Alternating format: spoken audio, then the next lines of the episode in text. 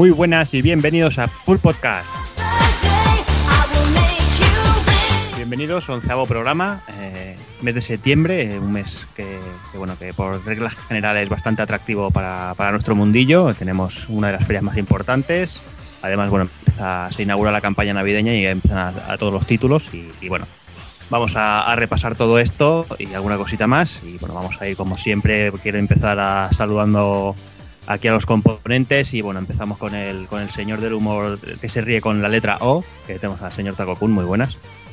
Muy buenas, ¿cómo estamos? Pues nada, pues nada. Eh, por mi parte, pues un poco decepcionado ¿no? con lo que ha sido el, el, Tokyo Game Show, esperaba bastante más de la industria japonesa. Mm. Y bueno, pues preparados para pa la campaña que viene ahora de juegos calentitos de, de, de non-stop. Sí, hombre, ahora todo eso ya lo comentaremos ahora. Pues sí. Eh, Evil Ryu, muy buenas. Muy buenas. Pues aquí preparados para hablar un poquito de lo que ha sido el Tokyo Game Show y las novedades del mes, que la verdad que hay juegos muy buenos y sobre todo si eres amante de la lucha, hay cositas muy la más de interesantes. Sí, sí, bastantes cositas este mes. ¿Ha salido un Eternal Champions nuevo? No, no, he dicho la más de interesantes, perdón. y vamos ahora con, con el señor Hazard. Muy buenas. Muy buenas. Pues nada, aquí estamos para hablar de todas las novedades de Nintendo, porque uf, vaya, vaya maravilla todo lo que va a sacar. Y... no, pero bueno, yo creo que, que es interesante, ya, ya, ya, hablaremos de ello. Sí, poco a poco todo el mundo se va volviendo a la secta. Sí, sí, sí. sí. Y bueno, y dejarme que, que, bueno, que antes de saludar al siguiente personaje vamos a hacer una pequeña, una pequeña pausa. Soy apostador que se juega con honor. Ya por fin ya tenemos aquí a nuestro amigo, señor Doki, como todos sabéis hemos ido comentando por aquí, el tío se ha pegado aquí, pues sí, ¿por qué no? La vuelta al mundo, si echamos cuenta tranquilamente. Sí, tío. Eh, bueno. Yo creo que ya está disfrutando otra vez de, de su pueblo, de su, de su ciudad de, y, de, y, de, las ramblas y de, la, y de todo de, de su pueblo. ¿Qué tal, Doggy? ¿Cómo está todo por ahí? Bueno, pues por fin estoy en casa después de todo el mes fuera, porque después de Tokio, como ya dije en el Retropool Podcast, me fui a Ecuador y por fin estoy aquí y bueno, deseando estar en casa y lo primero que hice fue ir a las Ramblas a dar de comer a los ciervos con ojos ensangrentados. me echaban de menos, tío. Me echaban de menos. Y nada, tío, por fin aquí, porque ha sido pues un mesecito fuera de casa, se nota, y sobre todo porque los, los últimos 10 días está currando a saco y tenía ya ganas de venir, de poder hacer el programa tranquilamente y de jugar a todo lo que tenía aquí porque me esperaban un huevazo de juegos de que afortunadamente la portera de mi piso me los había recogido. Bueno. Y eso es, eso es de agradecer, me los tenía guardados ahí en, en el cajoncito de la, de la mesa donde está ella. Uh -huh. ¿Ya, le puedes invitar alguna cosita? Claro, sí, ya, ya lo he hecho, ya, ya, ya la he Bien invitado. hecho. Y nada, hecho. tío, con, y con muchas ganas y hostias, pues sí, eh, es que haciendo así las cuentas porque de Tokio me vine a Madrid y luego volví otra vez a Madrid para irme a Ecuador. O sea que sí que he dejado un cachito de mar por ahí sin recorrer, pero sí que he dado en, en un día y medio la vuelta al mundo. O sea que, que ha sido una animalada de viaje. Me he podido traer novedades fresquitas de ahí del Tokyo Game Show, que aunque como bien ha dicho compañero Taco Kun ha sido bastante decepcionante también para, para mí, sobre todo en, en, cuestión de contenidos. Pero bueno, hemos podido probar un montón de cositas y bueno, ahora las comentaremos así de primera mano, que siempre es mm, más fiable lo que hayamos podido probar directamente que no lo que hayamos podido ver por vídeos. Claro que sí, claro que sí. Pues eso. Ahora en unos minutitos Doki nos cuenta sus experiencias por Japón y por el Tokyo Game Show y bueno, vamos, vamos ya al lío.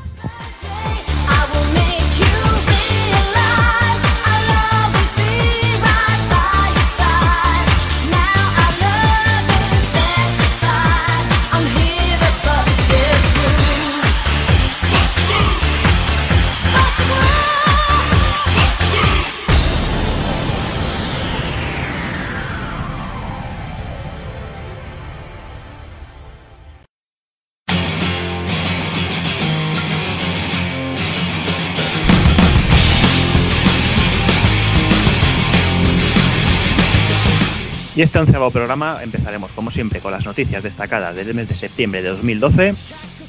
Iremos con las novedades.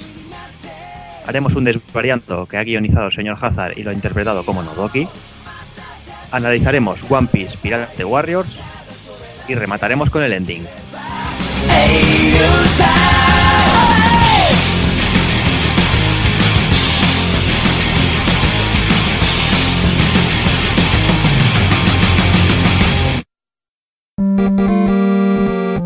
sapofrito.com. Me gusta.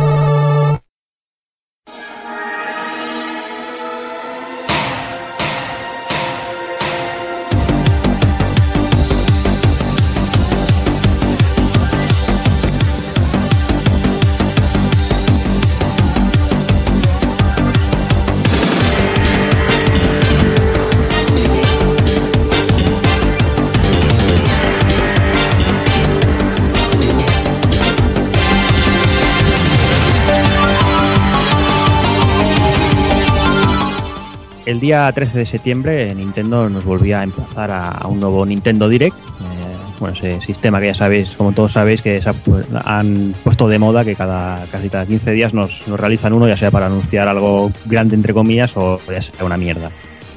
En esta ocasión, la verdad es que fue algo bastante grande, aunque había parte de, de, de todo lo que se comentó que se sabía. Eh, bueno, empezaron poniendo fecha a, la salida europea de, Wii U, ¿no? Que era el 30 de noviembre, y bueno, básicamente anunciaron los packs. Y bueno, empezamos con el Basic Pack, que tendrá a costar unos 299,95 euros, que será la consola blanca con 8 GB, más el Wii U Gamepad, más el cable HDMI, que, que no, no está mal. Después el siguiente pack sería el Premium Pack a 349,95, que sería la consola negra con 32 GB, la Wii U con el Wii U Gamepad el cable HDMI, el soporte de la consola y el mando, la barra sensora para los juegos de Wii, 500 puntos, eh, para comprar en la tienda habitual, y, la cuenta premium de Nintendo Network, que, se supone que es un 10% de descuento en todos los juegos hasta el 2014. Y además, bueno, viene incluido el juego Nintendo Land. Y luego ya la versión premium, eh, que ya sería todo lo demás sin el Nintendo Land, pero con el Zombie U y bueno, el precio sería 398,95. Eh, los juegos de salida que en principio bueno, van a estar el día de lanzamiento son, entre otros, serán FIFA 13, eh, Mass Effect 3, Nano Assault Neo, el, New Super Mario Bros. U, el Nintendo Land, el Rayman Legends, el Train 2 Director's Cut, el Tokitori 2 y el Zombie U. Y después empezamos con los, con los juegos confirmados. Eh, tenemos Monster Hunter 3 Ultimate, tenemos cositas como Assassin's Creed 3, Darksiders 2, el Ninja Gaiden 3, no sé, un, montón de cosas, el, Tekken Tag Tournament Wii Edition y sin duda el anuncio que, bueno que hizo temblar todas las, todos los estamentos en ese día fue que, Nintendo se llevaba el gato al agua y confirmaba Bayonetta 2 es exclusiva para Wii U ya que ellos eran ellos mismos son los que van a producir el juego con lo cual se cierra cualquier puerta a que, a que de momento Bayonetta 2 pueda salir en, cualquier otra consola. Yo sé que, aquí entre todos nosotros creo que por culpa de, Bayonetta 2 vamos a tener que caer al final en Wii U y el que quisiera, el que estuviera más reticente que no, al final ha caído. Por ejemplo, yo creo que yo sé que, que Evil Ryu con este juego va, a caer de, cuatro patas, vamos. Caigo con este y también con el Wonderful 101 que ya me moló muchísimo de Platinum también. Aparte que, mm. que traerá una versión del Ninja Gaiden 3 que quizás sea lo que lo que buscábamos en la secuela de verdad y, y bueno, y que es Nintendo y que saldrán los juegos de Nintendo. Y si quieres jugar a los juegos de Nintendo y te gustan, pues te, tienes que tener la Wii U. Y punto. Sí, no, yo tenía claro que la Wii U tarde o temprano cayendo, ya sabes, bueno, somos bastante nintenderos por aquí. Mm. Y aunque, bueno, compramos las otras y, bueno, la mayoría sabíamos que íbamos a caer tarde o temprano. Doki. Sí, bueno, yo también, yo siempre he sido muy nintendero y siempre suelo picar en comprar las consolas de lanzamiento pero tengo un poco de miedo de que me pase un poco como me pasó como con la PlayStation 3, que la compré en lanzamiento y me vi con esos 60 gigas muy pelado y peleándome para, con el contenido para poder tenerlo. Y me da miedo que empecemos con 32 gigas y no sé hasta qué punto podrá ser interesante y, esa capacidad es suficiente. Y que luego dentro de un tiempo saquen otra con el doble de gigas y a un precio mejor al mismo precio. Y yo es el miedo que tengo en, ese sentido. No, pero se supone que la memoria es ampliable, que se la puedes poner tú la que, la que en teoría quieras. Pero, pero... No, que digo que, bueno, aquí sí, todos vosotros nintenderos, yo a mí me da igual mientras la consola me ofrezca los juegos que quiero. Esta, pues a ver, en un principio no me la voy a, no me la voy a comprar solo por el bayoneta. Esperar un poquito más como, como hice con la Wii. Pero bueno, me parece interesante que sea, bueno, que la, como he dicho antes, que la consola sea tan, tan igual a Xbox o Play 3 en cuanto a gráficos y, bueno, y tecnología que tiene porque digamos que así podemos, los que tenemos Play 3 y Xbox, supongo que harán ports de una a otra y podremos seguir disfrutando mucho más tiempo de juegos en estas, en estas consolas. Claro, yo también tengo un poco de miedo en ese sentido de porque vale que la, potencia que vaya a tener la consola sea algo superior o parecido a lo que podemos ver en PlayStation 3 y Xbox. Y es que en el momento que haya dentro de 2, 3, 4 años haya una nueva generación, todas las novedades y los juegos gordos que vayamos a tener van a ir directamente a las consolas de nueva generación y con Wii siempre vamos a ir en ese sentido. Wii vamos a andar un poquito en ese sentido, siempre un, paso para atrás. Y es lo que me tiene un poco con miedo a la hora de comprar la consola, que me conozco y luego a la hora de la verdad me dará un día la compraré de lanzamiento. Pero, pero Doki, ¿cuál fue tu GOTI del año pasado? ¿Mi GOTI del año pasado? Ah, por supuesto, es Xenoblade, sí. ¿Y has visto lo que están preparando por ahí, Monolith para la Wii U? Que sí, pero. eso, eso caerá, coño. Bueno, habrá, visto una ilustración de un, ah, pero... mapa, pues no hay más. habrá calidad, coño, ahí. Seguro que está ya. Por eso estoy diciendo, no estoy diciendo que sea contrario a comprar la consola, estoy diciendo que estoy bastante confuso. Estoy un poco confundido con la, la consola. Bueno, luego hablaré porque la pude poner las manos encima durante el Tokyo Game Show y ahí tengo una opinión muy clara sobre la experiencia. Pero estoy un poco confundido por eso, porque no quiero luego quedarme corto de tecnología con, una consola. O comprar una consola que de salida salga eh, ciertamente un poco desfasada, quizá. Pero Doki, ¿tú crees que, eso se va a notar con el salto generacional? Yo es que no lo tengo tan claro, tío. Ahí viene también la, confusión, porque yo creo que el próximo salto generacional tampoco puede ser bestia, bestia, bestia y que veamos unas diferencias totales. Yo me imagino un próximo salto generacional como la potencia que pueden otorgar los PCs más potentes de ahora mismo en cualquier juego. Mm, unas texturas más suaves y, detalles quizá mínimos que luego, bueno, a la hora de la verdad sean importantes, pero tampoco. Pero por eso digo que estoy confundido. Y, es y antes no me pasaba eso con Nintendo. Yo antes no estaba confundido a la hora de comprar una consola. Era que Nintendo anunciaba una consola y sin pensarlo dos veces iba a comprarla sí o sí. Pero ¿sabes lo que ha pasado, Doki? Que todavía no han anunciado Zelda. Tú el día que te salga un Zelda vas a caer de, cabeza como todos. Por supuesto, y como, y como bien dice, me ha dicho Evil, que me ha dado ahí toda la, un zas en toda la boca que la potencia tampoco en los juegos es 100% primordial. Ahí está que mi, mi GOTI del año pasado es Xenoblade y poco o ninguno hasta, hasta el momento ha conseguido darme la experiencia que me ha dado ese juego.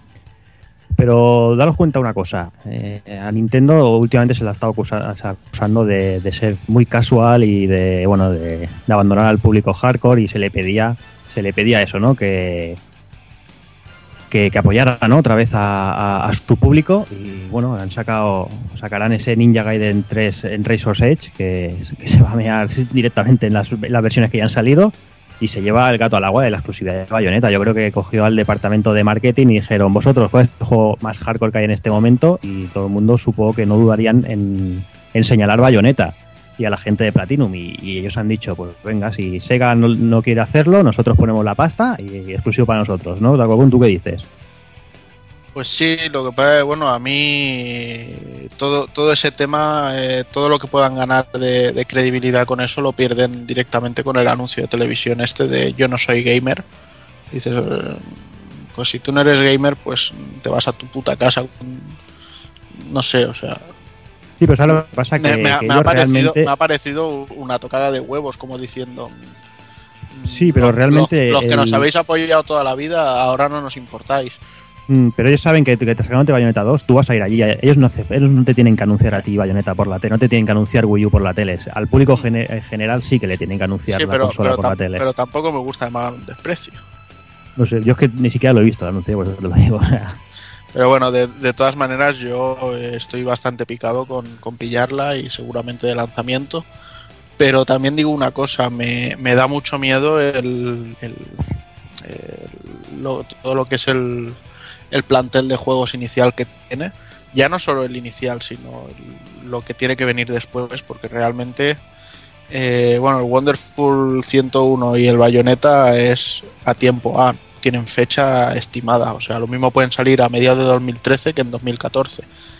Y luego dices, bueno, yo de salida, por ejemplo, me interesa solo el Mario y el, y el Zombie U. Y luego ya quitaos los multis hasta marzo que no sale el Monster Hunter. Mm. No tiene nada. sí, eso te va a pasar siempre con Nintendo. Es lo de siempre, los punteros, dijéramos, son los, son los suyos y luego las third parties son títulos contados, que parece que aquí quieren, quieren hacer los multi, quieren tener exactamente el mismo catálogo que las otras, pero bueno, iremos viendo cómo, cómo van las negociaciones. Y luego, bueno, yo que soy una, una putilla de los logros y trofeos y estos, pues me tiene todavía en vilo el, el, rumor ese que salió de los, de los enhancements o achievements o como se llamasen, uh -huh. que no que Nintendo no ha vuelto a decir nada y viendo que se acerca ya la salida igual no le meten ningún tema de esto. Que la verdad, digan lo que digan, para mí alarga bastante la vida de los juegos. Mm, vale, Quería añadir que... una curiosidad a lo que, a lo que hablaba Cero de, de lo de los juegos así para público hardcore y así adultos, que el, que el Ninja Gaiden 3 eh, ya sale la consola con un juego con una categoría que llaman, creo que Z, que, que, es para mayores de 18 años, que antes en la Wii me parece que no hay ni uno así, que tienes que entregar incluso el carnet de identidad a la hora de comprarlo y todo allí en Japón. Y es bastante uh -huh. curioso, que tiene como bien has dicho, desmembramiento, de todo, que tiene violencia a saco. O sea que. Sí, todo lo que le pedíamos a, a Ninja Gaiden sí. 3 de 360 y de Play 3 lo, parece que lo han incluido en, en, Wii U. Aparte que bueno, que quieren un poco dar la imagen esa de que también la consola de llegar a la, al público adulto directamente, no solo uh -huh. al público más, más adolescente o, uh -huh. mal. Sí, totalmente. De todas maneras, Ay, perdona, perdona. No, no, no, no, no di, di, di, no te preocupes. Yo iba, iba, a decir que de todas maneras un, un aspecto que, que, me ha jodido realmente de, de, la política de Nintendo ha sido cuando ya han dicho que la consola no, no es region free. Y me, me está dando mucho miedo. A ver, en parte estoy un poco tranquilo porque la verdad es que con los RPGs, que es el género que a mí me gusta, eh, Nintendo eh, de Europa ha sido bastante mejor que Nintendo de América. Pero por otro lado me da, me da bastante miedo. Sí, sí, da mal, da mal rollito. No, pero la Wii es igual. O sea que. ya, pero la Wii, le metes un, la Wii le metes una SD y la pirateas y puedes poner un juego americano. Bueno, si y, y igual esta también se podrá hacer más adelante, nunca se sabe, tío. Hombre. Nunca se sabe. Bueno. Ya, ya si, si, le ponen una infraestructura potente de internet o algo. Ya, pero bueno, no sé.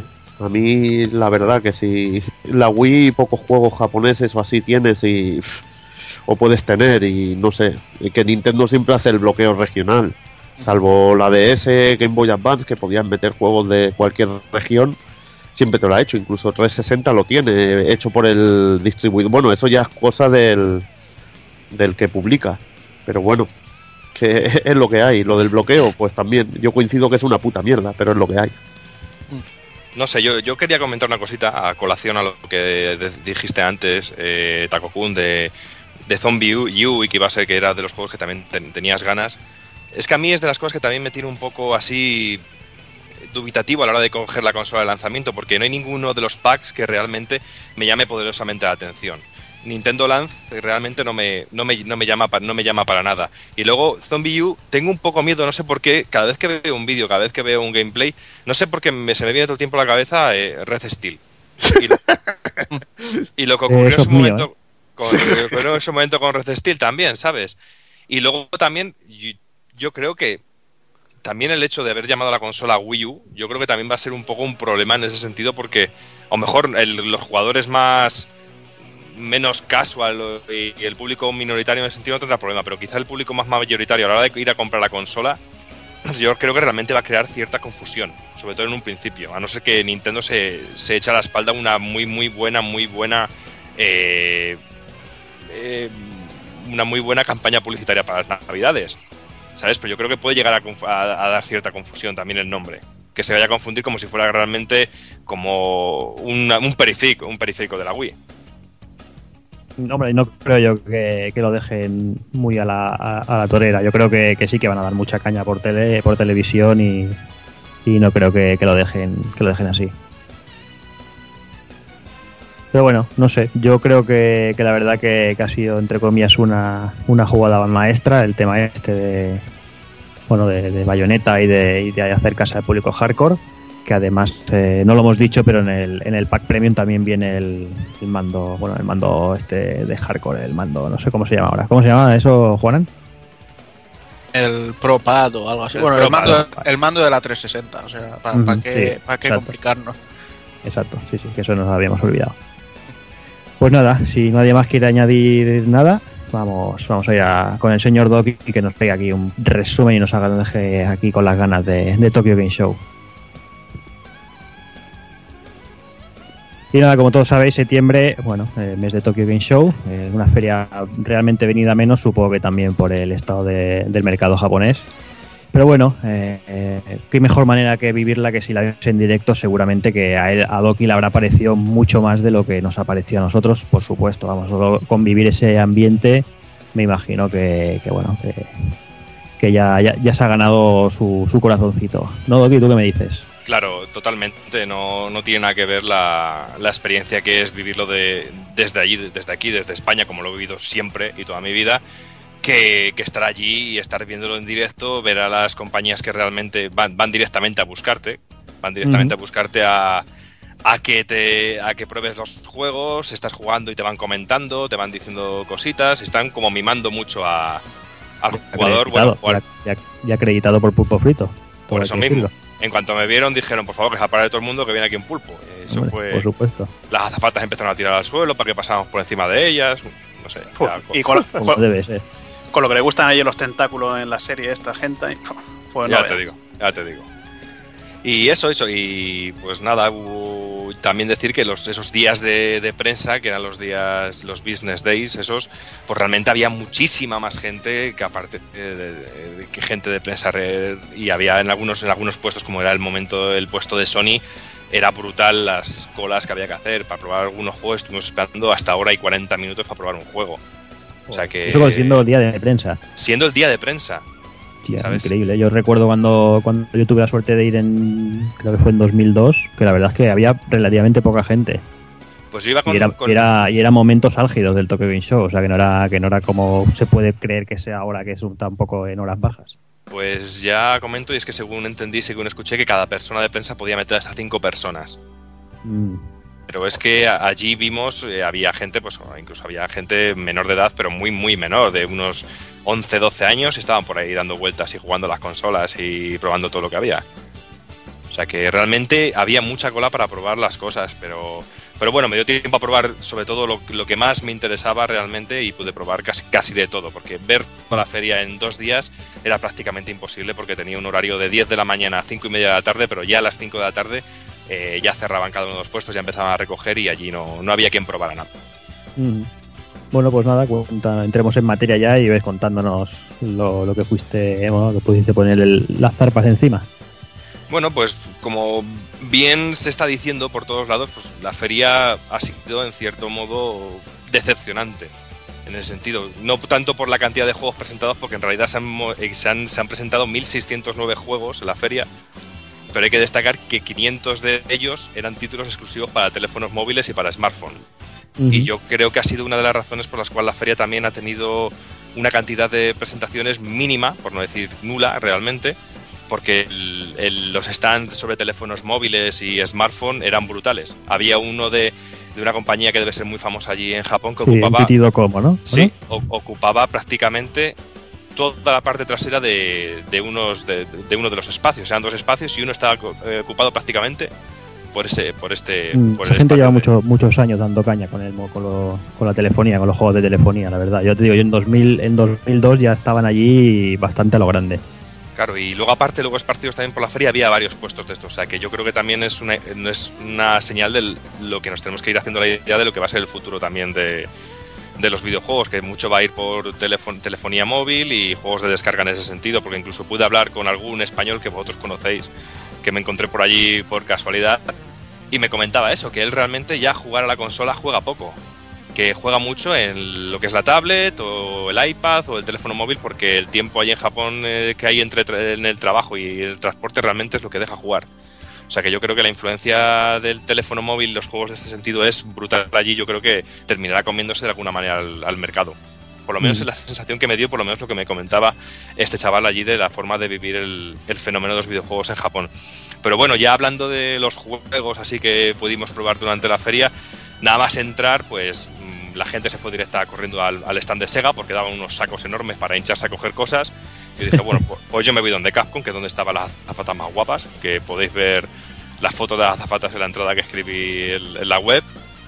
Y nada, y nada más entrar pues en el stand de Capcom, pues estaba dividido en, cuatro partes y una de ellas era una un lateral enorme que no dejaban de poner vídeos de todas las novedades que nos va a presentar Capcom durante este, este año y lo que y lo que lo que viene del siguiente. Pero bueno, vi que estaba vacío totalmente porque está todo el mundo donde sea, como he dicho antes, el stand del nuevo Devil May de Ninja Theory.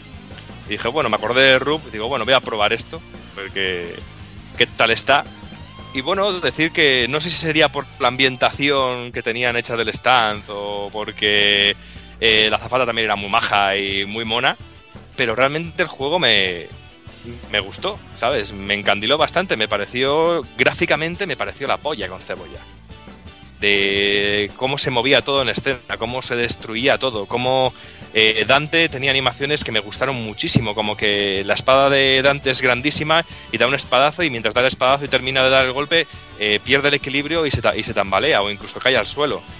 Pues son pequeños detalles que yo creo que, que le hacen ganar muchísimos enteros al juego y quizá fuera porque yo iba con una idea muy negativa del juego y me sorprendió bastante.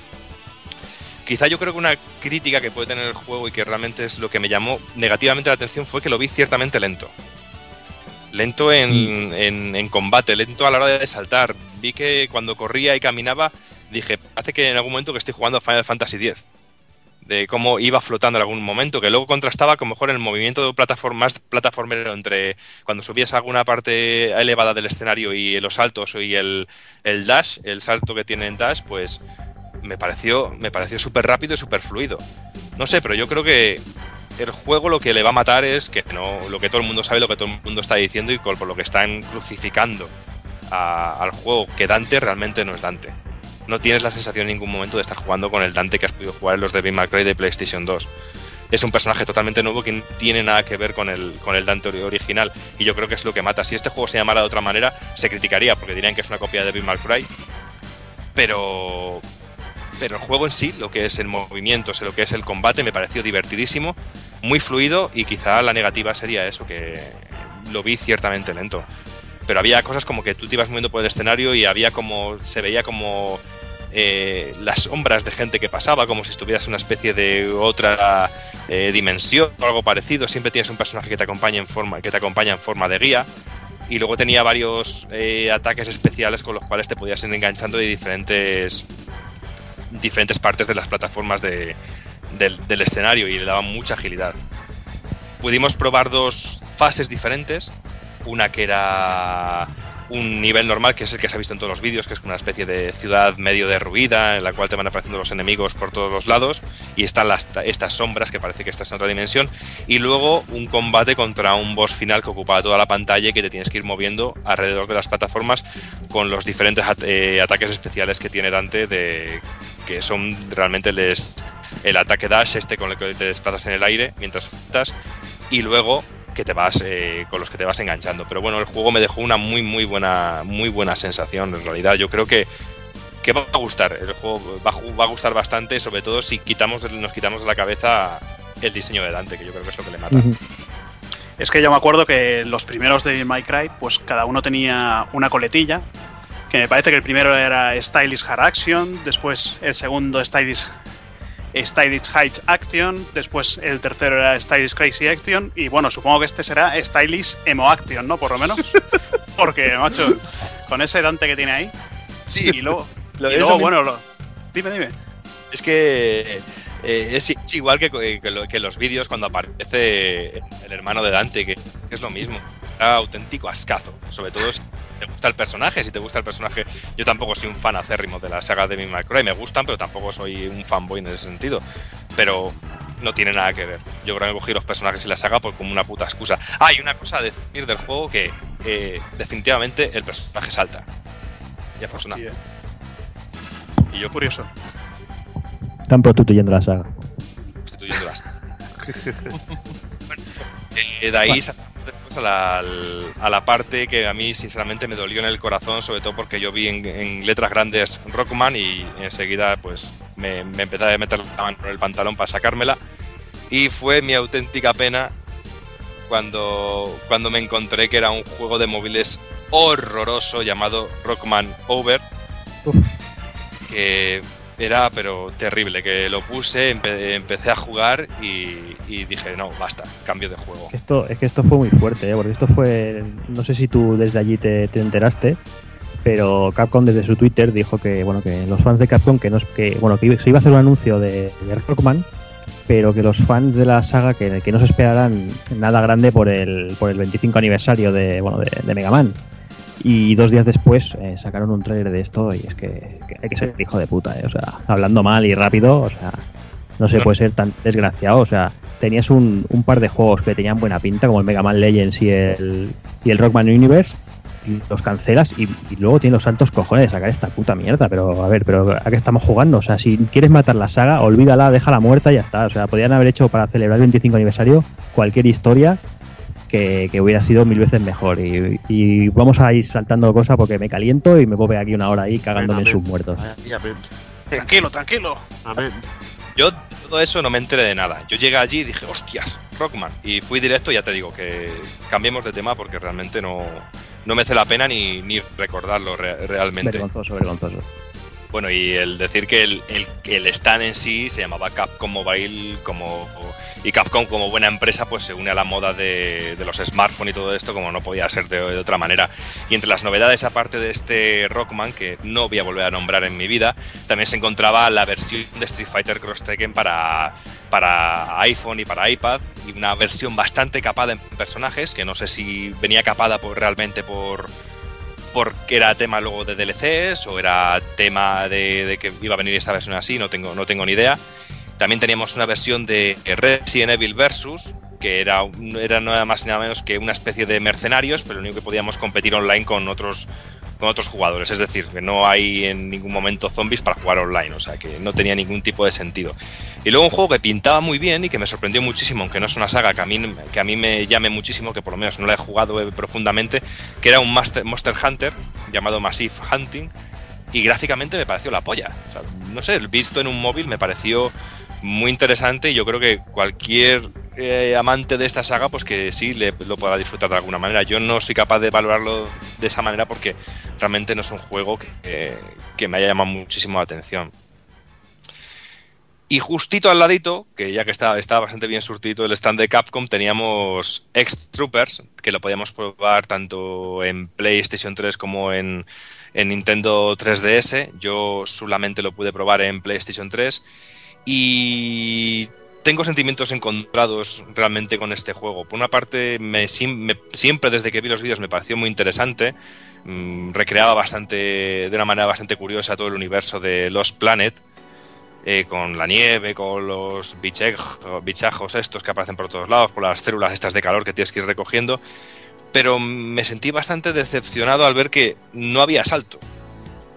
Y a mí eso me mata mucho los juegos, o por lo menos mientras estaba jugando la demo me sentía bastante necesitado de un botón de salto. Tenemos el mediante el botón de círculo hacemos todas las acciones y no podemos saltar hasta que no llegamos a un punto en el cual nos sale un, un, letrerito de salto. Y ese tipo de cosas a mí personalmente me matan mucho y me, me, me hacen salirme continuamente de la experiencia de juego. Sí, te mata la jugabilidad. ¿Y qué te quería preguntar? Técnicamente, ¿qué tal? Porque yo es que los últimos vídeos que vi, eh, no sé si es cuestión de vídeo algo, vi los, los fondos, los decorados muy, muy pelados, muy sosos. Pues el nivel que yo pude jugar de los fondos eran, mm, eran casi inexistentes en todo momento. Eran, eh, utilizaban el efecto de este nieve, yo creo que también como excusa para comerse los fondos. Y los que se veían, sí, quizá que por el diseño así a lo cel shading o algo así, se veían muchísimos dientes de sierra por todos los lados y pecaba un poquito de eso. Era como muy vacío. Era esa, esa sensación de entorno nevado que le daba una sensación de vacío a todo el juego. Que luego artísticamente gana mucho, porque le sienta de puta madre, le sienta el, tono este así de, dibujo animado. Y es muy divertido, las expresiones de los personajes, es muy, es muy rápido, es muy, es muy ágil el juego en, en misiones y cositas así, pero ya digo que esto de tener la falta de, salto y que únicamente tengamos un botón para todas las acciones, a mí me hizo que, me, que se me cayera un poquito se me cayera un poquito el juego. Luego, si presionamos los botones R2 y L2, hace un ataque especial, pero bueno, mm, creo que no no capta esa esencia de jugabilidad que yo le pido a un juego, sobre todo a estas eh, eh, características. Luego, por desgracia, no pude probar la versión de 3DS, porque si estás jugando a la versión de PlayStation 3 no podías acceder luego a jugar a la DS, tienes que hacer otra cola y decidir a probar otras cosillas y luego más adelante ir a probarlo. Pero como he dicho al principio, me quedé sin tiempo porque era prácticamente imposible intentar disfrutar todo únicamente en dos días y con un horario tan, limitado. Luego, mi intención, después de probar, que todavía tenía, seguía con el regustillo del Monster Hunter este de, de, móvil, pues dije, bueno, voy a probar el nuevo Monster Hunter este que va a salir ahora, pero es que era imposible. Estaba lleno de japos por todos lados. Era un stand enorme, pero lleno de japos. Había unas colas terribles. Si es que Japón, Monster Hunter es casi una religión, o sea, es una puta locura. Pero era una locura. Eh, no, eh, era también por eso, no sé si era por eso o por la mochilita tan mona que regalaban. Pero bueno, al final, luego, el último día por la tarde, conseguí que me dieran un, numerito para volver eh, tres horas después y ponerme a la cola y solo tener que esperar unos 30 minutos. O sea, que imaginaos las cosas que había para probar ese Master Hunter que te tenían que dar hasta una tarjetita con una hora, pedir hora para ir a probarlo. Estaba hasta, hasta ese punto. Y bueno, y una vez probando el juego, pues sí he de decir que, por ejemplo, jugué algo a la versión de a la versión que salió de Wii eh, hace ya unos, una, buena temporada y no me enganchó. Y jugando a este, no sé por qué, realmente me pareció sumamente interesante. Quizá me siguen confundiendo mucho lo que me echa para atrás son los mapas. El mapa para moverme por el escenario, pero la partida que pude echar en 3DS online me pareció muy muy fluida y me pareció muy divertido el poder estar eh, con otros compañeros matando monstruitos y eso me pareció muy muy interesante y sobre todo que se movía de puta madre lo vi no solo de la potencia que podía tener el juego en Wii, lo vi muy por encima en ese sentido. Y lo que me gustó mucho fue la conexión inalámbrica. El poder, estábamos sentados cuatro en una mesa y jugándolo los cuatro, y me pareció que es de los juegos que sí me plantearé comprar. Quizá la feria consiguió eso, que con algunos juegos yo me quitara un poquito la, idea de no tocarlos en mi vida y con este Master Hunter que va a salir para 3DS sí que le voy a, a dar un tiento. Y bueno, siguiendo un poquito con el recorrido que hice la feria, luego con la gran sorpresa para mí, que mejor luego me toque volver a comer mis palabras, como me las tengo que comer ahora mismo, fue Los Planet 3. Un juego que yo he criticado mucho desde un primer momento y que una vez probado, que realmente no tenía ni intención de entrar, pues dije, bueno, voy a entrar a ver, a ver qué pasa. Mm, me, me pareció súper súper sorprendente. Es que fue, no sé, gráficamente me pareció la hostia de potente. Eh, cambia totalmente la jugabilidad que podíamos encontrar tanto en el primer Los Planet como en el segundo y esta vez tenemos una vista del personaje casi como si fuera Resident Evil 4 y no sé me em, me pareció muy interesante también la parte en la que nos montamos en, en los mechas porque tomamos una visión en primera persona y vamos caminando por los entornos y nos atacan enemigos y esos enemigos nos pueden sacar de nos, va, nos puede sacar de, del mecha o puede hacer que partes del mecha se congelen, con lo cual tienes que bajarte de, del mecha, acabar con todos los enemigos y luego descongelar las partes de, de, dicho mecha. Y me pareció, no sé, yo iba con, con, con interés por el juego y me quedó muy, muy, muy sorprendido y de momento de comerme las palabras negativas que dije sobre el juego. Quizá luego lo juegue, juegue la versión completa y me tenga que volver a tragar mis palabras, pero lo que yo pude ver en la feria me pareció muy bueno, al igual que el doblaje. Me pareció un doblaje excelente, en inglés, claro. Pero lo que es el sistema de juego, luego también el sistema de combate, que también ha cambiado por completo. Eh, los entornos, el cómo se movía todo por, por, el entorno, el efecto de la nieve. No sé, es un juego que yo creo que, que va a tener que cerrar las bocas a más de uno como a mí que, que lo hemos criticado tan, tan duramente. Y bueno, ya, ya ha recuperado un poco la esencia del primer Los Planet, eh, echando un poquito de lado todo el, dedicar únicamente el juego, como quien dice, al modo online. Y yo creo que en ese sentido a mí, por lo menos como jugador, me ha ganado. No sé si vosotros tenéis alguna esperanza con, con este juego, no tenéis ningún tipo de esperanza. Bueno, ahora nos has dado un poco. El Juanan y yo estábamos con lo del pelo acartonado, ¿verdad? Estábamos los pues dos ahí sin precachondeo. Sí, lo que pasa es, ¿sabes qué pasa? O sea, el, el, último juego con el que yo no tenía ninguna esperanza y alguien de pulpo, de pulpo frito, que bueno, ya no está con nosotros, ahora está con Arcadia Fighters, me dio esperanzas de, decir, hostia, pues va a molar. Fue el X-Men Destiny y, y te aseguro que, le hubiera matado varias veces después de, recomendarme que sí que, valía la pena. Pero bueno, eh, los Planet en sí me, sigue dando miedo, pero veremos a ver, no sé, quién sabe. También diciéndote que, que yo, de momento, yo lo que he jugado me ha gustado mucho. No sé cómo será una vez no sé cómo me venderá la historia. Es que luego hay muchos factores en el juego. Pero luego también eh, cosas como que yo valoro mucho, como la banda sonora, me gustó mucho. Había unos eh,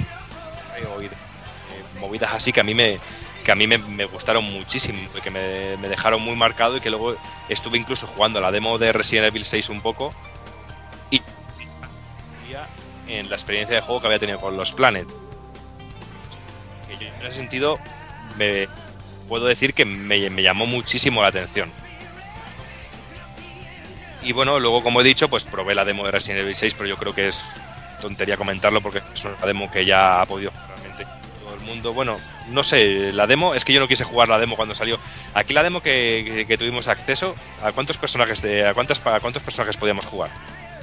Eh, la, del, la del Dragon Dogma, perdona, Hazard, eran. Podíamos jugar las tres campañas.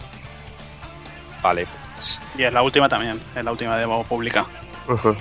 Pues aquí era diferente, aquí teníamos una entonces una demo más, más avanzada porque teníamos también la oportunidad de jugar una campaña más que a la campaña de Ada, y bueno, yo eh, de todas las que probé, porque las probé todas un poquito, esta sinceramente me encantó. Me pareció muy, muy complicada y tenía ciertas partes de sigilo también, era muy de survival y yo creo que va a ser una de las campañas que, que más va a gustar, sobre todo a los que critican tanto el camino que está llevando Resident Evil. Y bueno, luego después de una paradita para comer es cuando vino mi martirio de hora y 40 minutos, pero bueno, mereció la pena porque le pude echar las manos al Metal Gear Rising, y joder, colega. Revengeance. ¿Eh? Revengeance. Tenía que decirlo, hombre. Tenía que decirlo, tío. Es que tú lo dices mejor que yo, ¿sabes? Y bueno, eh, lo pudimos probar y además lo pudimos probar con un cacharro de Sony que es una especie de casco de que tiene que te lo pones en la eh, te lo pones y en la, en la cabeza y es como si tuvieras delante de la cara una pantalla de 50 pulgadas. O sea que por un momento supe lo que siente el jugar al jugar a la consola. O sea que eso también fue un aliciente. Y bueno, lo que es el juego, pues hostias, pues si ya tenía ilusión con este juego, cero agárrate los machos porque vienen curvas, eh, colega. Porque, no, no, sí, ya sé, eso es goti total, o sea, que, no hay ni que pensárselo. Eh, no quiero entrar mucho porque porque no porque podía estar hablando un buen rato sobre lo que la experiencia de juego pude jugar 20 minutos al juego y desde el tutorial en el cual hay que partir unas sandías que me hizo mucha gracia con toda la polémica de las sandías hasta luego todo el sistema de, juego, todos los combos, las, el sistema de, partir en cachitos a, la gente, el cómo se mueve todo, la música, los enemigos finales, bueno, brutal, ¿sabes? Yo creo que sobran palabras para describir un título que, como bien dices, seguramente sea eh, el, próximo GOTI que tengamos ahí que tengamos ahí en las manos, porque es canela fina, colega, canela fina. Y bueno, luego también, después de, todo esto, pues le pude echar el guante a otro de, de, mis juegos ya deseados y que yo solo rezo porque pueda llegar a España, que es el Project X-Tone. Que bueno, que creo que también alguno de vosotros lo tenéis ganillas por ahí, de que, de que llegue este Creo que todos. Muchas, muchas ganas. está, difícil. Que, pero bueno, que realmente era como una continuación de, de aquel Capcom Cross Nanko que también que es de esos jueguecitos que tengo yo por ahí que, vi que me encanta. Pero, pero, pero en todos sentidos es espectacular, tanto en el, en el movimiento por el tablero, que llega un momento en que se te olvida realmente que estás jugando un juego de tablero, como las magias, en los combos, en, en, la música, que eso me encantó, porque allí podíamos jugar en la feria con unos cascos, cada consola portátil tenía unos cascos para poder disfrutar de, del juego plenamente. Y bueno, el rato que estuve jugando me lo pasé como un enano viendo la locura de, combos y de mezcla de personajes. Y o sea que para genial, ¿eh? es más que, más que interesante y que ojalá que nos llegue, aunque yo creo que va a ser muy, muy difícil por el tema de las licencias, yo creo. Y es, y es, un, y es una gran putada. Bueno, Arada estaba ahí dando caña a Nanco a ver si, si, si lo ponían. Esperemos. Y bueno, luego justo al ladito teníamos también el Tales of Cilia 2, que le pude echar un tiento, pero muy poquito tiempo, porque había mucha gente y tenía, había muchas cosas que ver y no le pude jugar, pero lo que es el sistema de combate y gráficamente me, encantó. me pareció muy, muy, muy guapo, muy interesante todo lo que pude, lo que pude ver del juego y merecía muchísimo. Yo creo que es de esos juegos que también van a caer de seguro porque ya si gana en vídeos, viendo los vídeos, ya pudiendo mover los personajes, ya es una auténtica, una auténtica delicia de juego. Bueno, luego tuvimos la gran suerte de que en esos, en esos momentos estaba por allí, estaba por ahí pasando y de repente miro que hay un montón de, de revoltijo de gente y es que estaba el señor padre de la saga Metal Gear, hablando de Metal Gear eh, Rising. Y ya de paso, pues estuvimos un rato ahí escuchándole que estaba hablando de no sé qué, porque realmente estaba hablando en japo y mis nociones de japo son nulas. Pero bueno, por ahí luego estuve esperando un poquillo a ver si podía sacar una foto para Pulpo Frito y fue imposible, porque era como el Justin Bieber de los videojuegos y era imposible acercarse a él realmente. O sea que me fui directo a probar el, la versión HD de Zone Offenders. Y bueno, qué decir también de este juego. Si ya os gustó la versión de, de Zone Offenders, pues eh, verla en HD es una, es una auténtica puta delicia, porque no ves ni un diente de sierra, todo súper suave, eh, cómo se mueven todos los personajes por el escenario, la, la, intro que da gusto verla y sobre todo el poder estar jugando y ver al, y ver al lado la edición coleccionista esta enorme que, que seguro que el amigo Evil la te estaría deseando poner el guante encima, ¿no? Hombre, y tanto, ya sabes. El zoo es religión, tío. Y ya, ya por eso mismo, para cuando lo veamos próximamente, te llevo un regalito. Ah, y ahí está. Por ahí del Zone Offenders que espero que, que lo cojas con mucho cariño, porque me acordé de ti en cuanto lo vi. Ah, ya sabes, te arrancaré las bragas a bocados, ya lo sabes. Pero realmente eh, hubo una, una, una, una rueda de prensa de, de Kojima, pero no, no pudimos asistir. Eh, pero bueno, estuvo, es lo que sí que pudimos asistir, como he dicho, es a, a la charla que estuvo dando allí en, en mitad del stand de, de, Konami. Y bueno, no pude entender mucho, pero, pero bueno, no dejaban de salir imágenes de, del juego. Y bueno, creo que son los vídeos que luego también se pasaron aquí a España presentando algún, algún jefe final, algún personaje por allí. Yo creo que también han causado bastante revuelo por aquí. No sé cómo lo visteis vosotros los anuncios pues por mi parte al menos fueron muy, muy sosetes. Todo, todo muy soso, no sé. Yo creo que lo, lo, que más, más me llamó, aparte bueno, de, de, poder ver todo lo que fuera posible del, del Is del Z of Trees, fue todos los anuncios de Nisa que, que, bueno, luego espero que nos cuentes porque tengo entendido que te secuestraron y te llevaron a un hotel al lado del, del Tokyo Game Show para, para ver todos los lanzamientos de, de Nisa en, en, Europa. Sí, eso, eso, eso viene, eso viene después. Secuestro, muy agradecido, todo, hay que decirlo. Pero bueno, de allí, allí dentro de, de lo que es, y como tú bien has dicho, de, de pues ese es otro, es otro de los juegos que está justito, pegandito, en un rinconcico, escondido, eh, tapado casi por la, el magno stand de, de Konami y allí pudimos probar el IS para, para PS Vita. Cualquier fan de, de, la saga IS yo creo que va a estar encantado con, con este juego en donde, donde podíamos manejar a tres personajes diferentes, pudiendo cambiar cada, cada uno de los roles para, para, para, pelear, con características diferentes en cada uno de los personajes y sobre todo verlo en la pedazo pantalla de, de PS Vita y con la agilidad que tiene todo el juego es, genial. No sé, yo creo que Evil, eh, uy Evil, eh, Takokun, tú vas a disfrutar muchísimo de, de esto, porque es una auténtica delicia. Y es otra de las, de las sagas que yo conozco gracias a, gracias a ti. Porque, y, realmente yo, que yo, que yo quedé encantadísimo con el juego y me pareció, y me pareció brutal.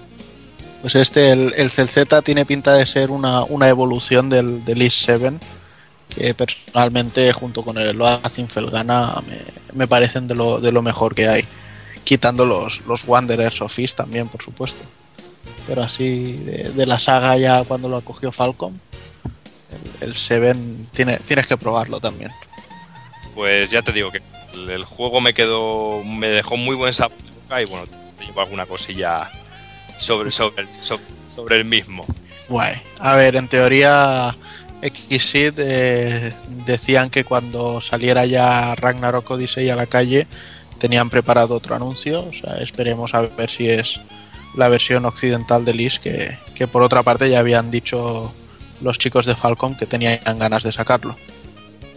Y cuando dejé Lis, que me dio muchísima pena porque lo estaba disfrutando muchísimo, me fui directo al stand de Sega donde le pude poner el tentáculo encima a Fantasy Star Online 2, que tenía muy buen recuerdo del, del primer Final, eh, Final, Fantasy, del Fantasy Star Online de Dreamcast, que fue mi primer juego de, la consola. Y lo pudimos probar así en un modo cooperativo eh, entre, varias, entre toda la gente que estábamos por allí y me, y me pareció brutal, me encantó. Eh, no soy muy aficionado a ese tipo de juegos, pero bueno, me pareció muy divertido y el sistema de combos, el sistema de, de, machacar a los bichos que iban apareciendo por todos lados, me pareció, me, pareció muy, muy, muy interesante y sobre todo cómo se movía todo por el, por el escenario y, con la suavidad con la que se movía. ¿Y qué versión es la que probaste? ¿La de PC, Vita o smartphone? Probé la de Vita. Ajá probamos la de Vita y es lo que realmente me sorprendió, ver la fluidez y sobre todo desde la conexión de, de Vita y cómo, y cómo, y sobre todo lo que siempre digo de Vita, el pedazo de pantalla que tiene y lo bien que se ve todo en la, la pantalla. Sí, la verdad es que sí. Y es que es, pues, una auténtica no, has probado Fantasy Star, eso es droga pura. O sea que ya verás, tío. No, ya te digo, sí, seguramente sea el primer juego online que he jugado en mi vida. Cuando me compré la Dreamcast me lo compré con el Fantasy Star Online con el teclado, justo, junto. Y bueno, y de ahí justito que lo tenía al lado, pues me fui al stand de Yakuza 5, que sí he pecado y, no, he no he empezado todavía la saga, con lo cual tampoco puedo valorarlo en su justa medida, pero bueno, vi un vídeo, nos pusieron un vídeo así, nos Sega tenía montado un pequeño cine donde se puso un vídeo de unos 20 minutos en el cual se contaba un poquito la historia de, de dónde venía la historia para eh, desembarcar en Yakuza 5 y se empezaron a presentar algunas cositas como minijuegos o, sistemas de combate o, y sobre todo también capturas de, de imagen y sobre todo capturas faciales para la hora de, hacer las animaciones del juego. Y creo que aquí Hazard me querías preguntar alguna cosilla, ¿no? Eh, bueno, primero, primero de todo, como dices que no has jugado a la saga, recomendarte que la empieces desde el principio. Porque digamos que es una saga continuista que, bueno, lo que. Si empiezas en el 5, te has perdido bastante historia. Pero bueno, pues te quería preguntar que gráficamente qué tal. Pero claro, si tampoco has visto gráficamente los anteriores, pues tampoco te voy a preguntar las mejoras que tiene, ¿no? Claro, no conozco las anteriores, pero gráficamente lo que es el juego en sí, yo como juego individual, me gustó mucho, me pareció también muy potente. Gráficamente me, pareció muy, muy potente y sobre todo todo el trabajo que se hizo porque teníamos imágenes del actor real y luego el personaje. Mm con lo cual me parecía muy, muy real toda la caracterización de cada uno de los personajes y eh, a la hora de la interpretar en, el videojuego. O sea que me pareció, me pareció muy, muy bruto, muy burro todo lo que ofrecía este Yakuza 5. Y bueno, luego me fui corriendo, corriendo, corriendo, corriendo, corriendo al stand de Namco donde se me había escapado la Wii U. Estaba, tan, eh, estaba por ahí dando vueltas y se, me había, y se me había escapado entre tanta cosa y pude jugar y poner la mano por fin al mando de la Wii U y probar ese Tekken Tag Tournament 2 para eh, cositas exclusivas para Wii U. Y bueno, me sorprendió muchísimo, eh, sobre todo eh, que agarrando el mastodóntico mando de Wii U, mm, tenía la sensación realmente de tener un pad de Xbox o de PlayStation 3, lo que es al peso. Pregunta de fuego. ¿Qué tal se controla el juego de lucha con la cruceta o el analógico de la Wii U? Porque me dices que te parecía de la 360 y, ya me he llevado las manos a la cabeza diciendo mierda, va a ser vomitivo para los juegos de lucha. Pues realmente la cruceta me dio problemas para jugar y controlarlo. Lo que es mando en sí, me gustó por el peso y por porque era bastante eh, cómodo a la hora del agarre, pero lo que es para un juego de lucha a mí me resultaba incómodo totalmente. Aunque realmente me suelen resultar incómodos cualquier mando de cualquier consola para un juego de lucha. Me estoy acostumbrado. Soy mal jugador, pero cuando juego un juego de lucha me gusta jugarlo con un arcade stick. Sí, no, para perder con estilo. estilo. Pero normalmente los mandos de, Nintendo se han caracterizado por ser bastante buenos para hacer los movimientos de los juegos de lucha, ¿no? Y dices que es incómodo. Pues a mí me resultó ciertamente incómodo. Yo pocas veces me he sentido tan cómodo jugando un juego de lucha como con la cruceta de la PS Vita. Yo ahí dejo eso. En ese y bueno, pues, pero decir que, eso sí, no le hice ni puto caso a la pantalla. Estaba jugando al juego y realmente yo creo que va a pasar como me ocurre a mí con la 3DS, que llega un momento que el 3D pasó de él totalmente, pues yo creo que llegará un momento que la, pantalla del medio, pues yo la dejaré de lado cuando compre la consola, porque estaba jugando y estaba imbuido en el juego y dejaba de lado totalmente la consola, la, la pantalla. En la pantalla se nos iban mostrando diferentes movimientos, los combos y poquita cosita más. Y luego decir del juego, pues que me pareció muy divertido, sobre todo por el meter eh, cositas como las setas de Mario o diferentes ítems como podía ser la estrella o la seta que te hace más pequeño y le daban un aspecto muy, muy caché para el juego y que despunta eh, eh, con las otras versiones para otras consolas como PlayStation 3 o Xbox 360. Vamos, que es el primer Smash Bros, ¿no? De la, de la Wii U. Porque incluso podíamos jugar Hachi con el traje de Mario. o sea que igual puedes pillar una tía con el traje de Mario como la tía esa del cosplay, ¿no? Claro, así. Oh, así Hombre, interesante esos momentos ya está cerrando casi la feria, no podía dejar pasar el, stand de Level 5 y, fui a probar el Imazuma Eleven Strikers. Eh, también he de decir que no soy seguidor de la serie y todavía no he probado los de 3DS, pero bueno, me pareció muy divertido este Imazuma Eleven Striker como juego de fútbol. No me gustan los juegos de fútbol, pero bueno, me pareció muy arcade en todo su estilo y cuando te encontrabas con algún personaje salían ciertas acciones para dar botones como si fueran Quick Time Events para hacer ataques de fuego, ataques de agua, bueno, lo típico de la serie por lo que he podido ver por ahí. Y gráficamente para ser una Wii, pues me pareció muy colorido y muy vistoso todo el juego y me pareció realmente eh, interesante, sobre todo para un seguidor de la serie. Pero bueno, no soy seguidor de la serie, con lo cual tampoco estoy a la espera todavía de jugar los de DS, que todo el mundo me habla muy bien de ellos y sí que tengo ganas de echarle las manos encima. Y bueno, luego me llamó muchísimo la atención un titulito también que eh, se podía probar por allí que se llamaba eh, Fantasy Life, que era un RPG en el cual podíamos customizar totalmente a nuestro personaje desde el principio. Podíamos escoger eh, el tamaño, si era más gordo, más delgado, el pelo, la, bueno, lo podíamos customizar totalmente y tenía un estilo así como de dibujo animado, muy cercano quizá a los diseños que podemos ver en juegos como... Decir que era que no sé si no se me ha entendido que también era un juego que estaba dentro del stand de, Level 5. Pero también se podían jugar los Inazuma Eleven de, de, DS y todo esto, pero bueno, Fantasy Life fue de los poquitos juegos que lo jugué un día de feria y al día siguiente de feria lo volví a echar un tiento porque a mí que me gusta mucho el RPG me pareció muy gracioso y que puede tener su puntillo. Quizá de historia pueda ser flojo en un principio porque tampoco me pareció, tampoco es un RPG y tampoco pude jugarle más de 20 minutos, con lo cual tampoco me pude meter mucho en la historia. Pero bueno, lo que es en estilo de graf y juego me pareció una propuesta muy muy interesante por la, gente de Level 5 y yo normalmente de esta gente me suele gustar mucho las cosas que van mostrando, por lo menos me parecen interesantes y originales. Realmente la, apuesta del Fantasy Life creo que es mm, precisamente que el tipo de personaje que te haces o sea, ya no solo la, complexión, sino que si dices yo voy a ser pescador, o sea, la, base de tu partida va a ser eh, que, tú juegues a, pescar. Y si dices voy a ser herrero, eh, sea hacer espadas. O sea, parece que es un juego más una especie de, Sims que un, que un RPG al uso. Menos por, lo, por lo que yo tengo entendido. Lo que me dio el juego es que va a ser un juego enorme y para darle horas y horas y horas. Y yo creo que eso es de agradecer.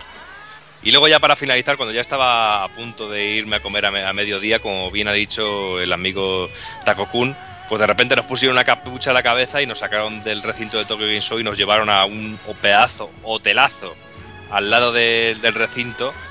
Y no era nada más y nada menos que la gente de Nice América para invitarnos a comer una comida deliciosa, todo hay que decirlo, unos, nos pusieron unos canapés y un poco de sushi ahí que yo no había comido un sushi tan rico nunca que fue brutal, fue una presentación muy guapa donde se nos presentaron tres juegos y una aplicación para teléfonos móviles y ahí se nos presentaron juegos como el más concretas de por ejemplo Persona el Persona 4 y que se nos se dijo que el juego estaba fechado para febrero de 2013 y cuando ya nos disponíamos a ir a comer y para descansar un poquito de todo el revuelo del Tokyo Game Show, pues tuvimos la gran suerte de encontrarnos con la los amigos de Nice, de Nice América, que nos invitaron a, ver la presentación de tres de sus juegos y una aplicación para teléfonos móviles en uno de los hoteles más guapos que podíamos encontrar cerca del recinto del Tokyo Game Show, en la última planta, donde teníamos unas vistas impresionantes y donde, gracias a los amigos de Nice, pudimos comer de putísima madre y nos pusieron unos canapés que eran increíbles, un sushi delicioso, una buena copita de champán y se dispusieron a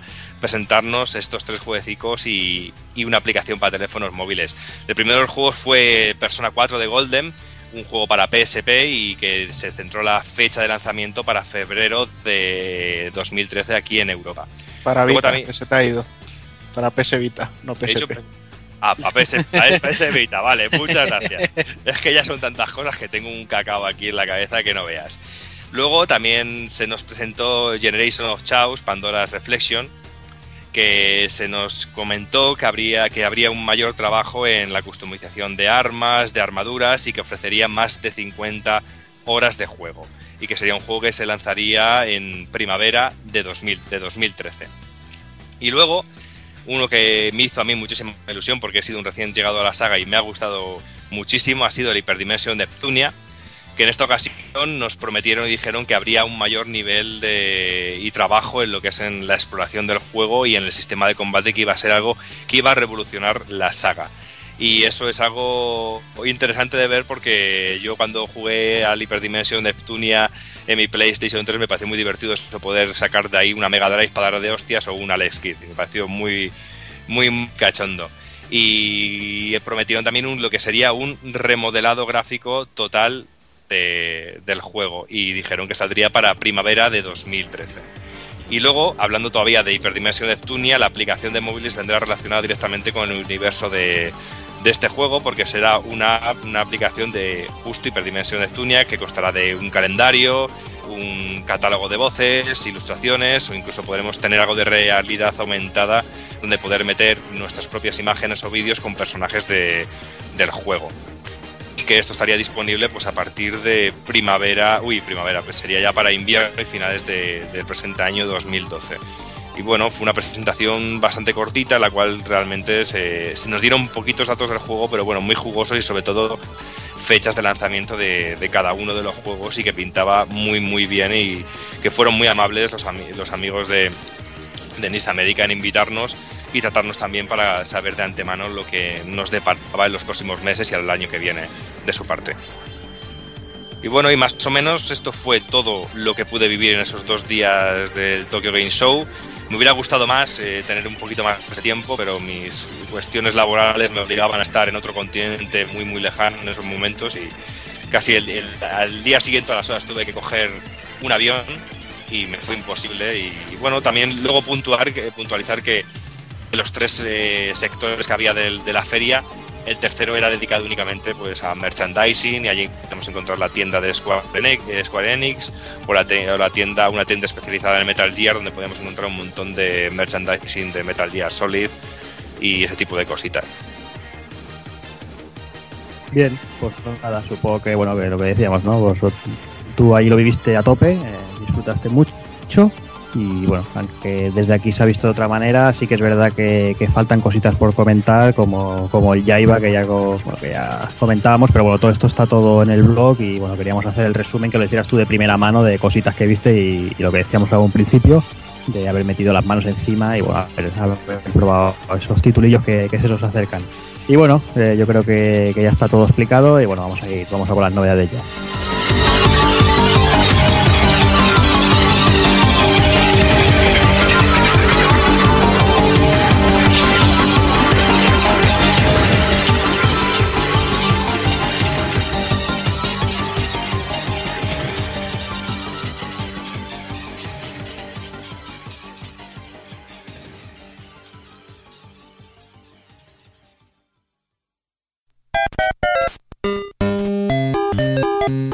Visítanos en pulpofrito.com. Te esperamos.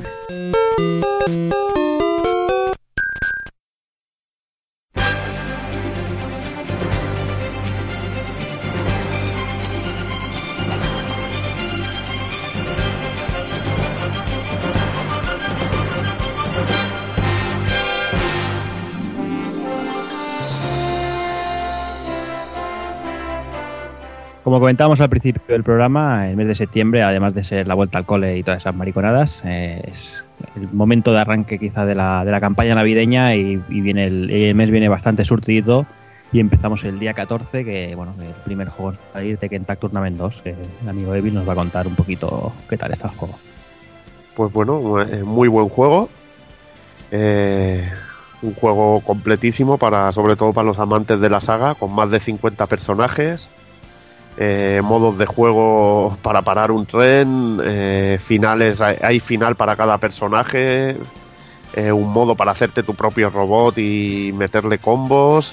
O sea que es un juego completísimo. Además de, de que sobre todo destacar que se ha mejorado la IA de, de la máquina, que parece más un jugador un poco más experimentado en Tekken, ya no te lo pasará haciendo el convito típico de, de Paul Phoenix, aquel de la patadita y el codazo, olvídate de eso, porque aquí la máquina te va a echar volando, igual vas a estar 15 o 20 segundos volando hasta que caes de los combos que te hacen, sobre todo en los niveles más de más dificultad, aunque el enemigo final normalmente el nivel que te lo pongas seguramente te va a joder la vida. Y bueno, el juego, pues como en anteriores entregas, se basa mucho en lo de elevarte y te mantenerte en el aire pegando hostias y hostias.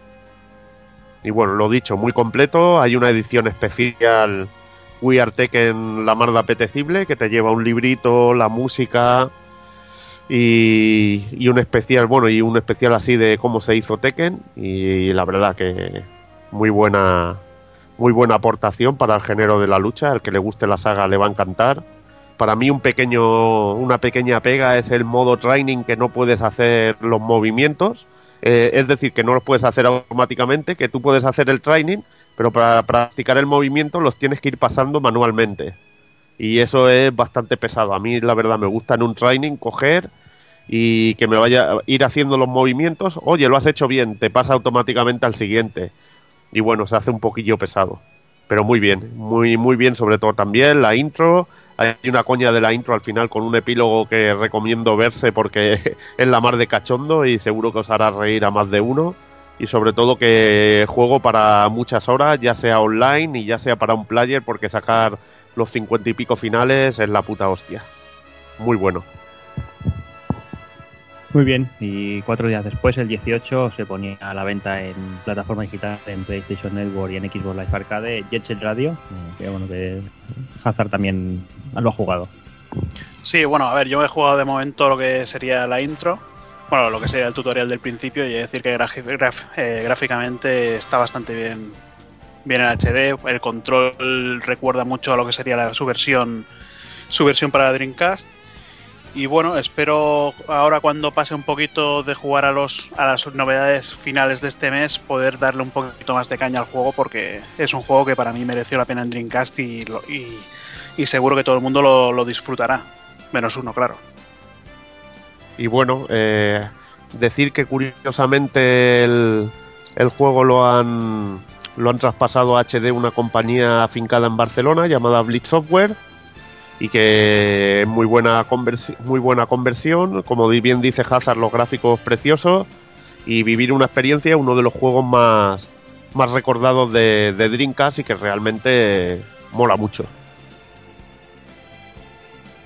Y el día 20, eh, bueno, empezábamos con, las, con los lanzamientos anuales y tocaba el turno de Pro Evolution Soccer 2013 eh, tengo que decir que, el juego este año me ha sorprendido gratamente. Eh, tras unas entregas bastante tristes durante todo lo que llamamos de generación, parece que, empiezan a entender de qué va un poquito, un poquito el rollo. Y que bueno, que, el juego la verdad es que ha mejorado bastante en jugabilidad. Eh, sigue sin llegar a los niveles alcanzados por el, eh, por, por, el competidor, por FIFA, pero la verdad es que este año está jugablemente ha mejorado muchísimo. Seguimos manteniendo los mismos modos de juego y todo esto, pero ya digo, eh, hay unas novedades muy, muy, muy interesantes. Y el mismo día también se ponía a la venta eh, la Mulana en WiiWare, que bueno, que Kevin nos comentó un poquito por encima en, el retro y bueno, nos va a contar un poquito más sobre el juego. Bueno, pues un homenaje a un juego de plataformeo y esto en 2D, homenaje a los juegos de MSX así antiguos, que la verdad que está teniendo bastante éxito.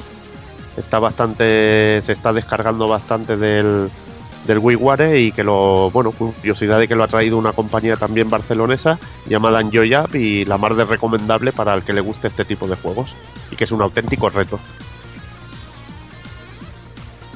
También el, día 20 eh, se ponía a la venta Testa menos Sherlock Holmes, que Takokun le ha echado un primer mordisco y a ver qué, tal.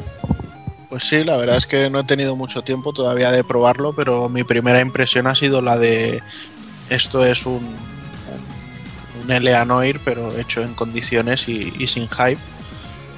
No, deja de ser una aventura de, point and click, de, ir a, a, donde te marcan y pulsar X para ver las pistas y bueno, si no estoy mal informado, creo que luego la, lo que es la historia principal, que aún no me he llegado a meter en ella, gira en torno a, Jack el Destripador. O sea que tiene, tiene pinta de estar bastante bien. Y me quedo contigo porque el mismo día también se ponía a la venta Little Big Planet para Vita. Pues sí, este es uno de los que me han sorprendido bastante. La verdad es que, bueno, antes Doki decía que él se, confesaba de no haber probado los Yakuza, yo me confieso de no haber jugado los, los Big Planet. Y la verdad es que me, ha sorprendido mucho. Todavía no me he enfrascado en, online ni en crear niveles. Simplemente estoy jugando lo que es la historia que, que han hecho para el juego. Y la verdad es que me está gustando mucho. A veces es tan sencillo como simplemente ir avanzando y saltando, pero me está encantando y además, bueno, pues ya con, todo lo que es el control de la Vita, pues también tienes que jugar mucho con el, con el panel delantero y trasero, así que está, está muy bien, muy bien llevado. Y bueno, también siguiendo contigo, un día más tarde, el 21 de septiembre, se ponía a la venta la secuela de Borderlands, Borderlands 2, uno de, los juegos favoritos de Devil Ryu, que bueno, que nos contarás tú que sí que has jugado un poquito con él.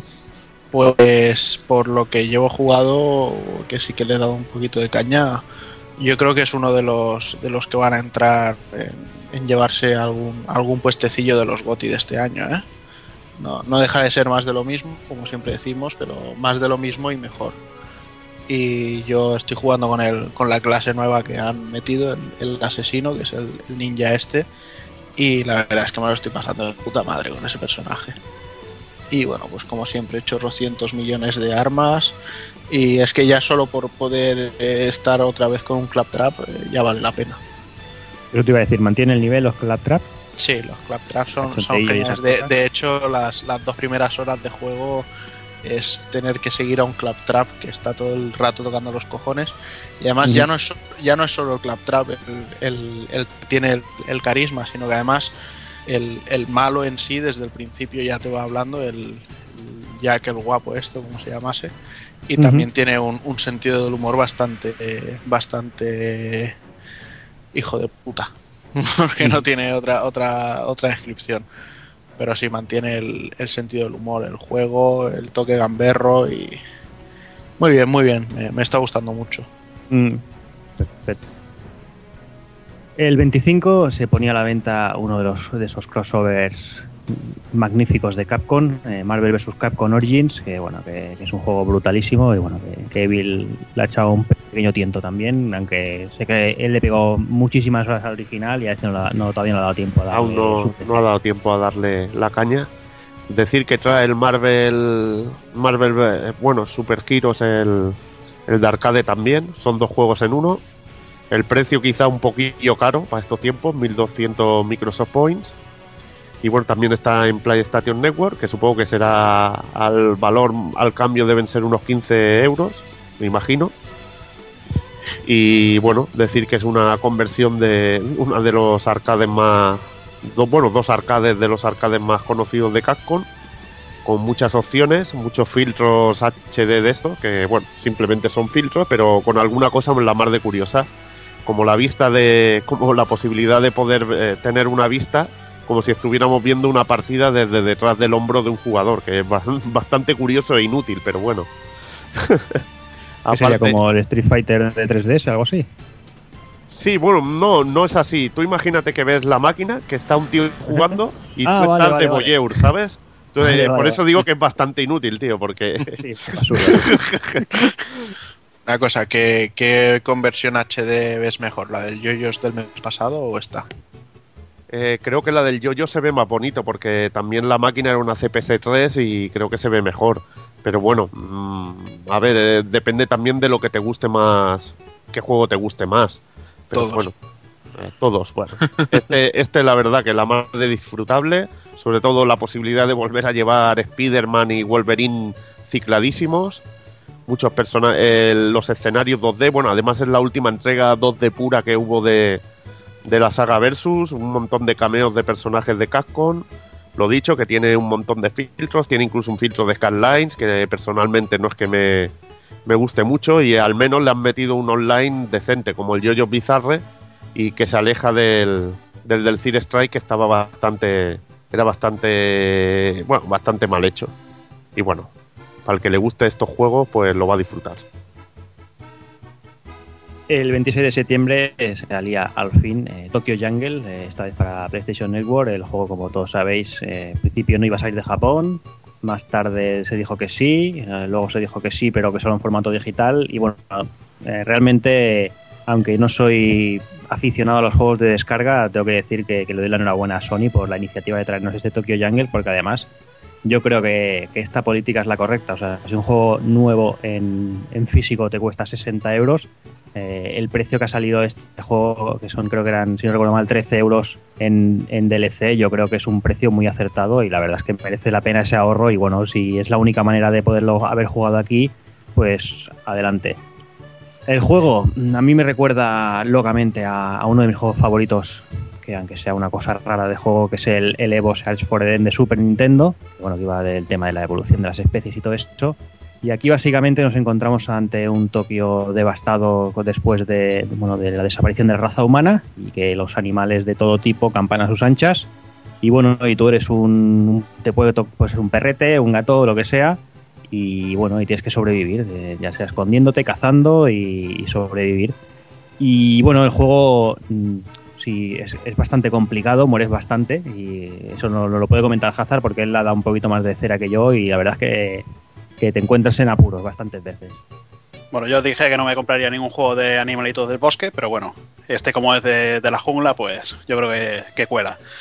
Y bueno, pues el juego pues eh, tiene un modo survival y un modo historia. Y digamos que el modo principal sería el survival, que llevas, como, como bien ha dicho Cero, llevas una raza a elegir. Al principio tienes que elegir o entre el ciervo que es herbívoro y puedes, tienes que ir alimentándote de hierbas y escondiéndote de los enemigos, o puedes llevar un, un perro, no me acuerdo ahora qué, de qué raza era.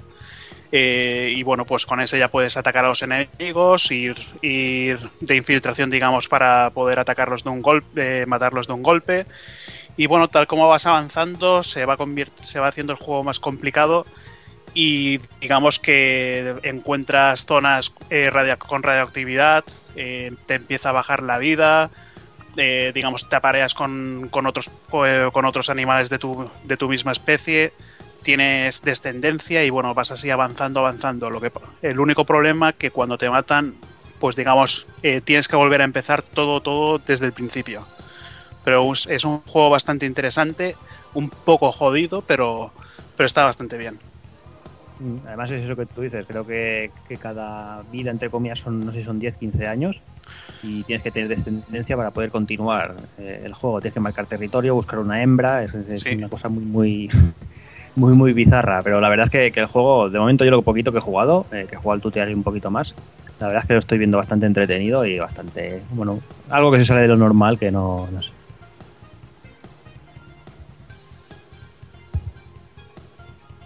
Un día más tarde, el 27 van a ser exactos, se ponía a la, venta el, otro gran juego de fútbol, eh, FIFA 13. Eh, bueno, en este poco voy a comentar porque bueno, eh, no he tenido tiempo de darles caña a ninguno, ni a este ni a Pro Evolution todavía. Me pasarán los análisis, saldrán por el blog. Y bueno, decir simplemente que, FIFA ha, hecho una saga, una entrega continuista. Tenía un, un, un modelado básico muy, muy, muy potente. La verdad es que solo, solo quedaba retocar cuatro cositas. Y bueno, han, han, mejorado muchas físicas, han añadido muchitas cos muchas cositas, pero bueno, ya os digo, no, no me ha dado tiempo todavía de profundizar en él y, prefiero dejarlo para, para, un poquito más adelante. El mismo día, el 27, también se, se ponía a la venta New Little King Story, que, bueno, que, Takokun y Doki han dado un poquito de caña. Empezará con Takokun, me parece. Pues sí, la verdad es que yo le, he dado ya bastante caña y me está, me está gustando mucho. Es un juego muy, muy fresco, muy, muy divertido. Hay que decir que, que se distancia sobre todo de la versión de Wii, ya no solo en el aspecto gráfico, sino también, sobre todo y por suerte, en la traducción, que ya no es un chiquitistaní que, como el la versión Wii. ¿vale? O sea, nos seguimos encontrando los personajes que se llaman Aznarín, Tintorro y cosas así, pero el, la traducción de no puedo, Hal y esas mierdas que había, esta vez se las han tomado más en serio. Y nada, el juego pues es una especie de action RPG con RTS en el que tenemos que ir construyendo un reino y, y llevando ciudadanos con nosotros, eh, haciendo que se metan a diferentes oficios y luego pues lanzándolos a ellos según, por ejemplo, si llevamos eh, granjeros, pues podrán cavar agujeros en, en las zonas que se pueda para buscar oro o aguas termales. Si llevamos los guerreros o arqueros serán los que se pongan en la línea de batalla y cosas así. La verdad es que me, me está gustando mucho, es, es una pasada. Bueno, pues a mí me has dado una alegría diciéndome eso de la traducción del juego que viene mejor que la versión de Wii. Porque yo le tengo comprado, pero todavía no le, no le he podido poner, pero tengo un muy buen recuerdo de la, de la versión de Wii, sobre todo porque me sorprendió mucho como juego, teniendo la pega de la traducción, como tú bien dices, que era un chiquistaní que, que tiraba para atrás totalmente. Y lo, te- tengo muchas ganas de empezarlo porque realmente es, según lo que te he escuchado y lo que he ido viendo del juego, es muy superior a lo que a lo que vimos en la versión de Wii. Ya la versión de Wii me gustó muchísimo. Es un juego que disfruté mucho y del cual no daba ni un duro por él, desde empezando por la portada del juego y por el Mm. concepto. Pero bueno, es un juego que cayó en mis manos de la manera más random del mundo y me sorprendió muchísimo. Y cuando me enteré de que había un anuncio para, para PS Vita, pues hostia, no me lo pensé dos veces y ahí le tengo. Estoy terminando Dokuro y empiezo con él en nada.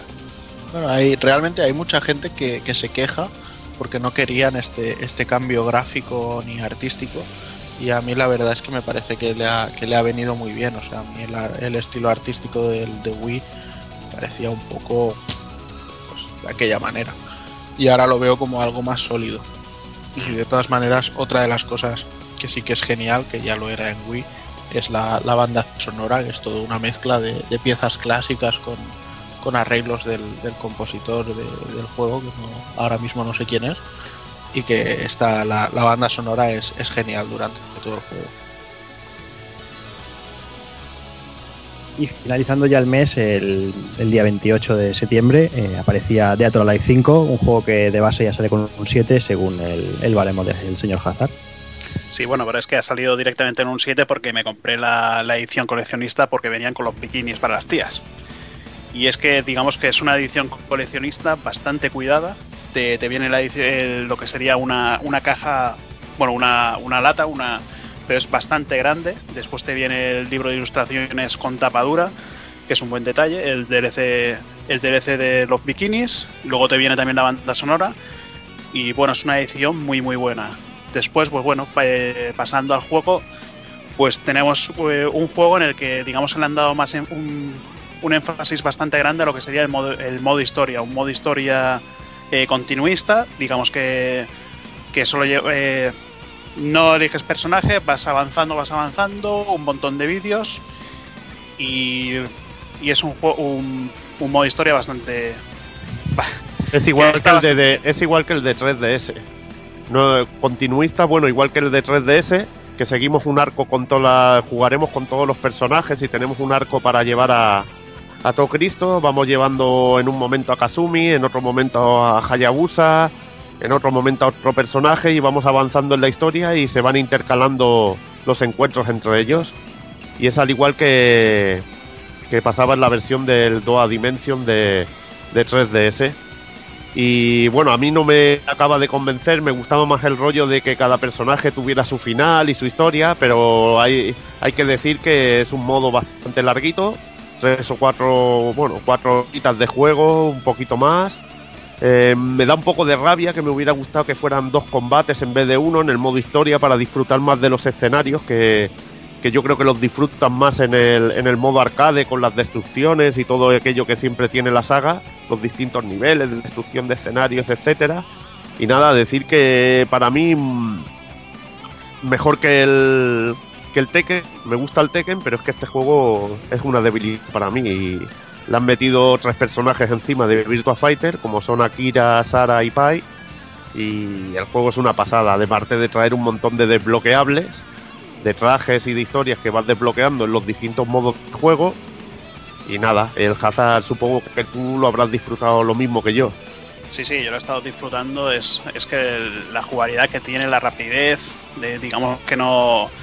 el, movimiento de los personajes no es ortopédico.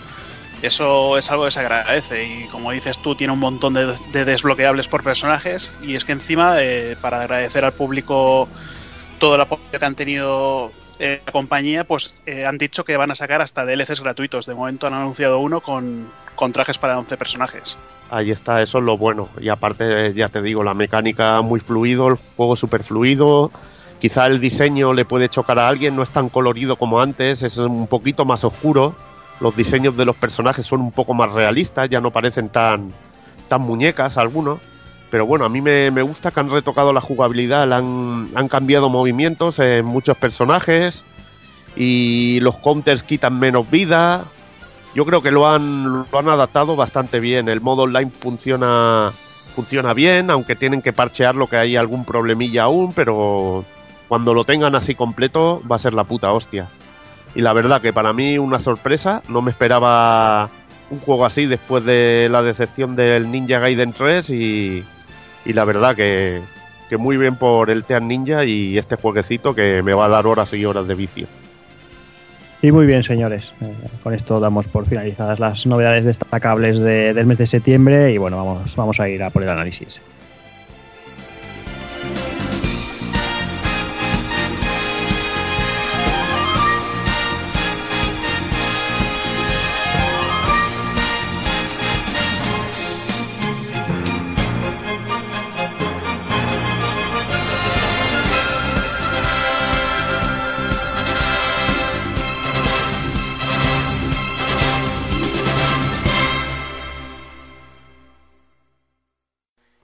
Y para estos minutos musicales tenemos el tema principal del entretenido y divertido Never Dead, tema del mismo nombre compuesto por el grupo musical Megadeth.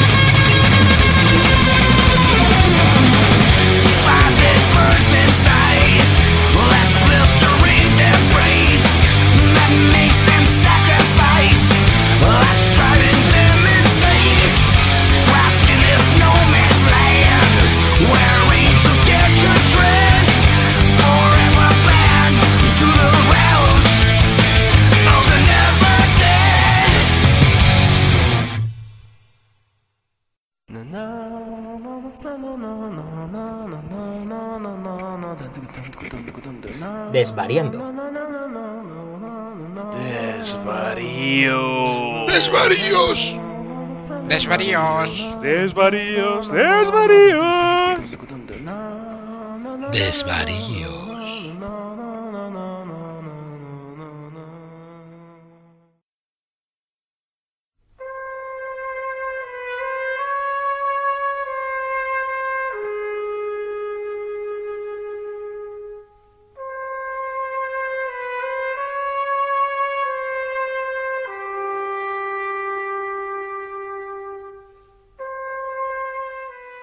Creo que mucha gente debería empezar a saber lo que significa survivalor.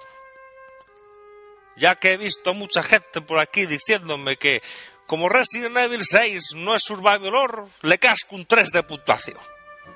Y yo aquí me lanzo una cuestión. ¿Qué es survivalor? ¿Es un género? ¿Es un concepto? ¿Eh? ¿Eh? Pues no. Survival Horror es como a Capcom le salió de los cojones llamar a su saga Resident Evil. Y desde entonces es una etiqueta que se le ha ido poniendo la gente a juegos con el mismo sistema o parecida ambientación y saber mucho de lo que se habla de verdad. Entonces yo aquí me lanzo una cuestión a la cabeza esta humana que me ha dado Dios. ¿Es incorrecto llamar Survival Horror a Resident Evil 4, 5, 6?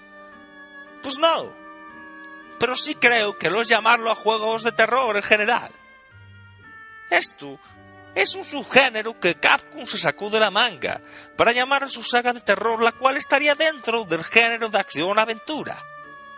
Al igual que se inventó más subgéneros para otras de sus sagas más conocidas, y las cuales tenían un sistema de control y jugabilidad igual a los de esta saga, pero cambiando un tipo de enemigos por otro.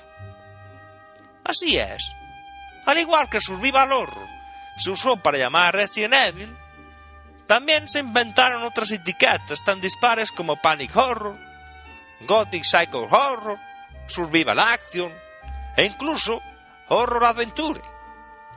¿Y alguno de vosotros, mentes inquietas, podría decirme cuál pertenece a cuál? Pues veamos, vayamos por partes.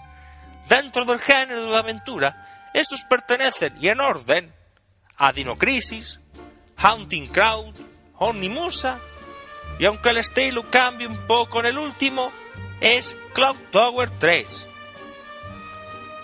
Y si queréis, aquí os puedo seguir un poco, para que tengáis las ideas más claras a la hora de catalogar los juegos y puntuar esas cosas que os gusta ver. Para que veáis que no ha sido en el género de acción-aventura, donde les dio por poner sus propias etiquetas. Los juegos de lucha, por ejemplo, siempre han sido Versus Fighting. Otro Beautiful Joe de Clover Studios para Capcom fue VFX Action. Good Hand, de la misma compañía, fue denominado God Action. Pero lo mejor, amigos, ahora que estamos aquí todos reunidos hablando de conceptos, fue el caso de Devil McCray. El primero fue Stylish Hard Action. El segundo, Stylish High Action. El tercero, Stylish Crazy Action. Y al cuarto, simplemente, se le llamó Stylish Action. Y yo aquí preguntándome a mí mismo aquí con la naturaleza y hablando de todo esto. Me pregunto que cómo se denominará el nuevo Devil McCray de Ninja Theory. Y yo creo que la opción más correcta sería llamarlo Stylis Emo Action. ¿Qué os parece? Y ahora bien, y antes de que empecemos con las hondonadas de hostias, os haré una pregunta a ver qué tal andáis. ¿Conocéis a un tipo que suele rondar por aquí que se llama Cliff Blisinski? Hostia puta, cómo suena, ¿eh? Cliff Blesinski.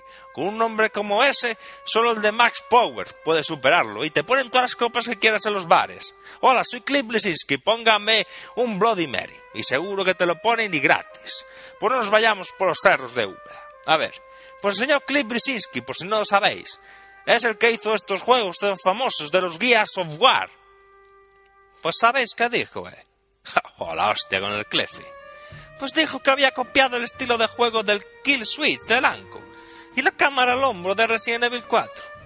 Qué profesional este Blisinski, admitiendo de dónde cogió los conceptos para su saga, la cual para muchos es la que ha marcado el género de los shooters.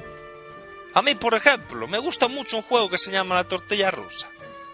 Le echamos unas seticas venenosas a la tortilla y a ver quién tiene los santos cojones de comérsela. Pues Resident Evil 6 es como una tortilla de patata. Mientras que los primeros juegos nos venían con cebolla. Y a los de ahora se la han quitado. A mí me gustan de las dos maneras. Y a los que no les guste, pues... Lo mismo que os digo una cosa, os digo la otra. Aquí está el kit de la cuestión. Y el juego sigue siendo de la saga, por mucho que no les guste a algunos, y sea eso lo que les parece criticable, tanto como para lapidarlo. ¿Qué me dices? ¿Que sigue siendo Survival Horror? Pero si hay más tiros que en Hot Shot 2. Sí, vale, ¿y qué? ¿Y? Sigue siendo una etiqueta, un subgénero creado por Capcom. Así que ese subgénero es de Capcom y se lo folla cuando y como quiere. Una película con zombies y está catalogada como de terror. Lo mismo que Frankenstein es de terror y Drácula también lo es aunque a muchos no les dé miedo. Y yo no soy de los que van diciendo por ahí que la gente sois unos trolls, aunque lo piense.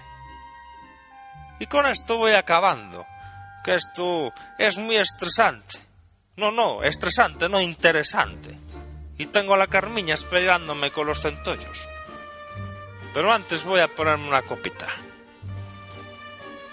AUPA Deportivo Tú tenías mucha razón.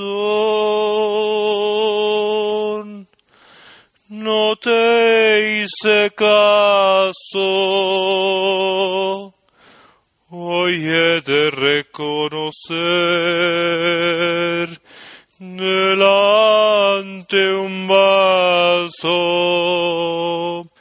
que reside en Evil 6 es un survival que reside en Evil 6 es un survival.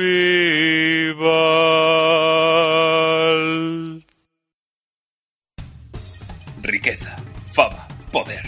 El hombre que había conseguido todo eso en este mundo fue el rey de los piratas, Gold Roger.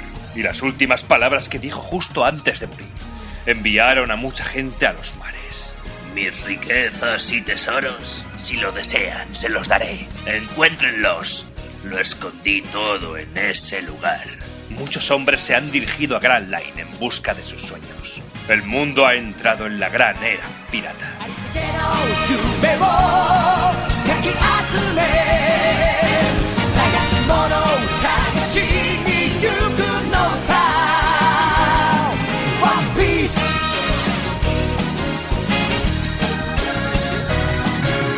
羅針盤なんて渋滞のも熱に浮かされ会議を取るのさ。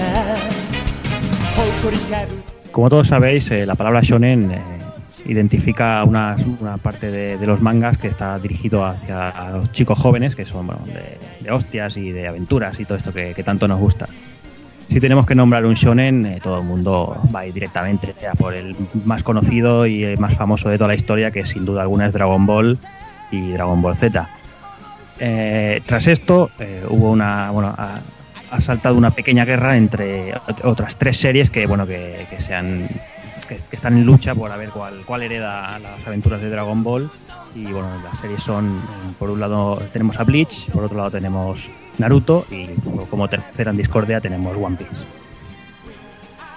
Pues sí, muy bien, como tú dices, tercera en discordia y en mi opinión, y espero que en la de Evil, que también sigue las tres, One Piece se mea en la boca de Naruto y de, y de Bleach sobre todo. Aparte es la más larga que existe, seguramente, Sí. y aún sigue ahí en ello.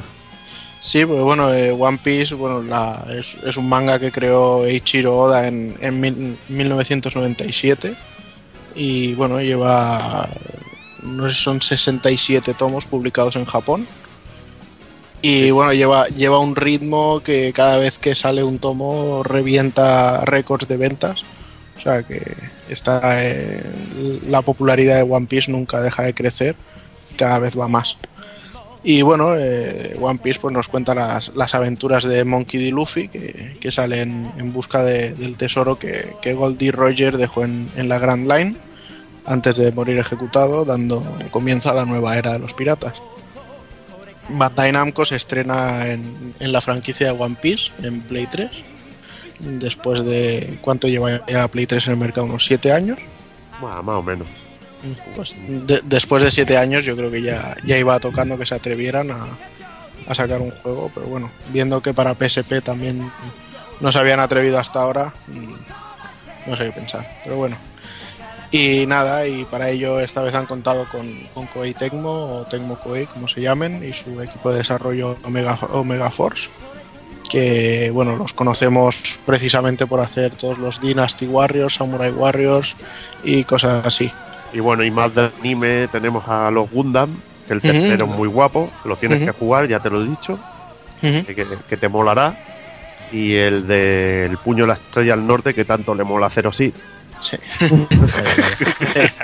Todavía tengo pesadillas con ese lag. Y bueno, luego tienen otro juego que también personalmente me gusta mucho, que es el Trinity Souls of Steel All, o Sí, como se llame. para mí es de los mejores que han hecho. Y los más desconocidos. Y bueno, pues, ¿qué nos vamos a encontrar en este One Piece? Pues realmente a nivel gráfico el, el juego cuenta con un, con un notable acabado de cel shading. Y el, y el motor, eh, la verdad es que a mí me daba mucho miedo porque eh, después de ver lo puta mierda que fue la, la respuesta al mando y la velocidad del, del último Musou que hicieron basado en un manga, pues me daba miedo que, que este también petardease cosa mala. Por suerte no es el caso y, y el juego se mueve con una, una, una velocidad muy, muy rápida. De hecho, hay veces que te puedes patear el, el mapa entero corriendo en, en, un plis. no. También es cierto que como no, no hay caballos ni cosas así que suelen poner en estos juegos, pues algo tenían que hacer. Por si alguien se pregunta cuál era el juego, era el, el, el, el Hokuto no Ken Musou, el, el puño de la estrella del norte. Ya que después de este salió otro basado en, en un manga que fue el de Saint Seiya, el de la batalla por el santuario, pero este lo desarrolló Dims, si no me Dims. equivoco. No, Sí, no sí, tiene, sí. no tiene nada que ver con, que con. Omega Force.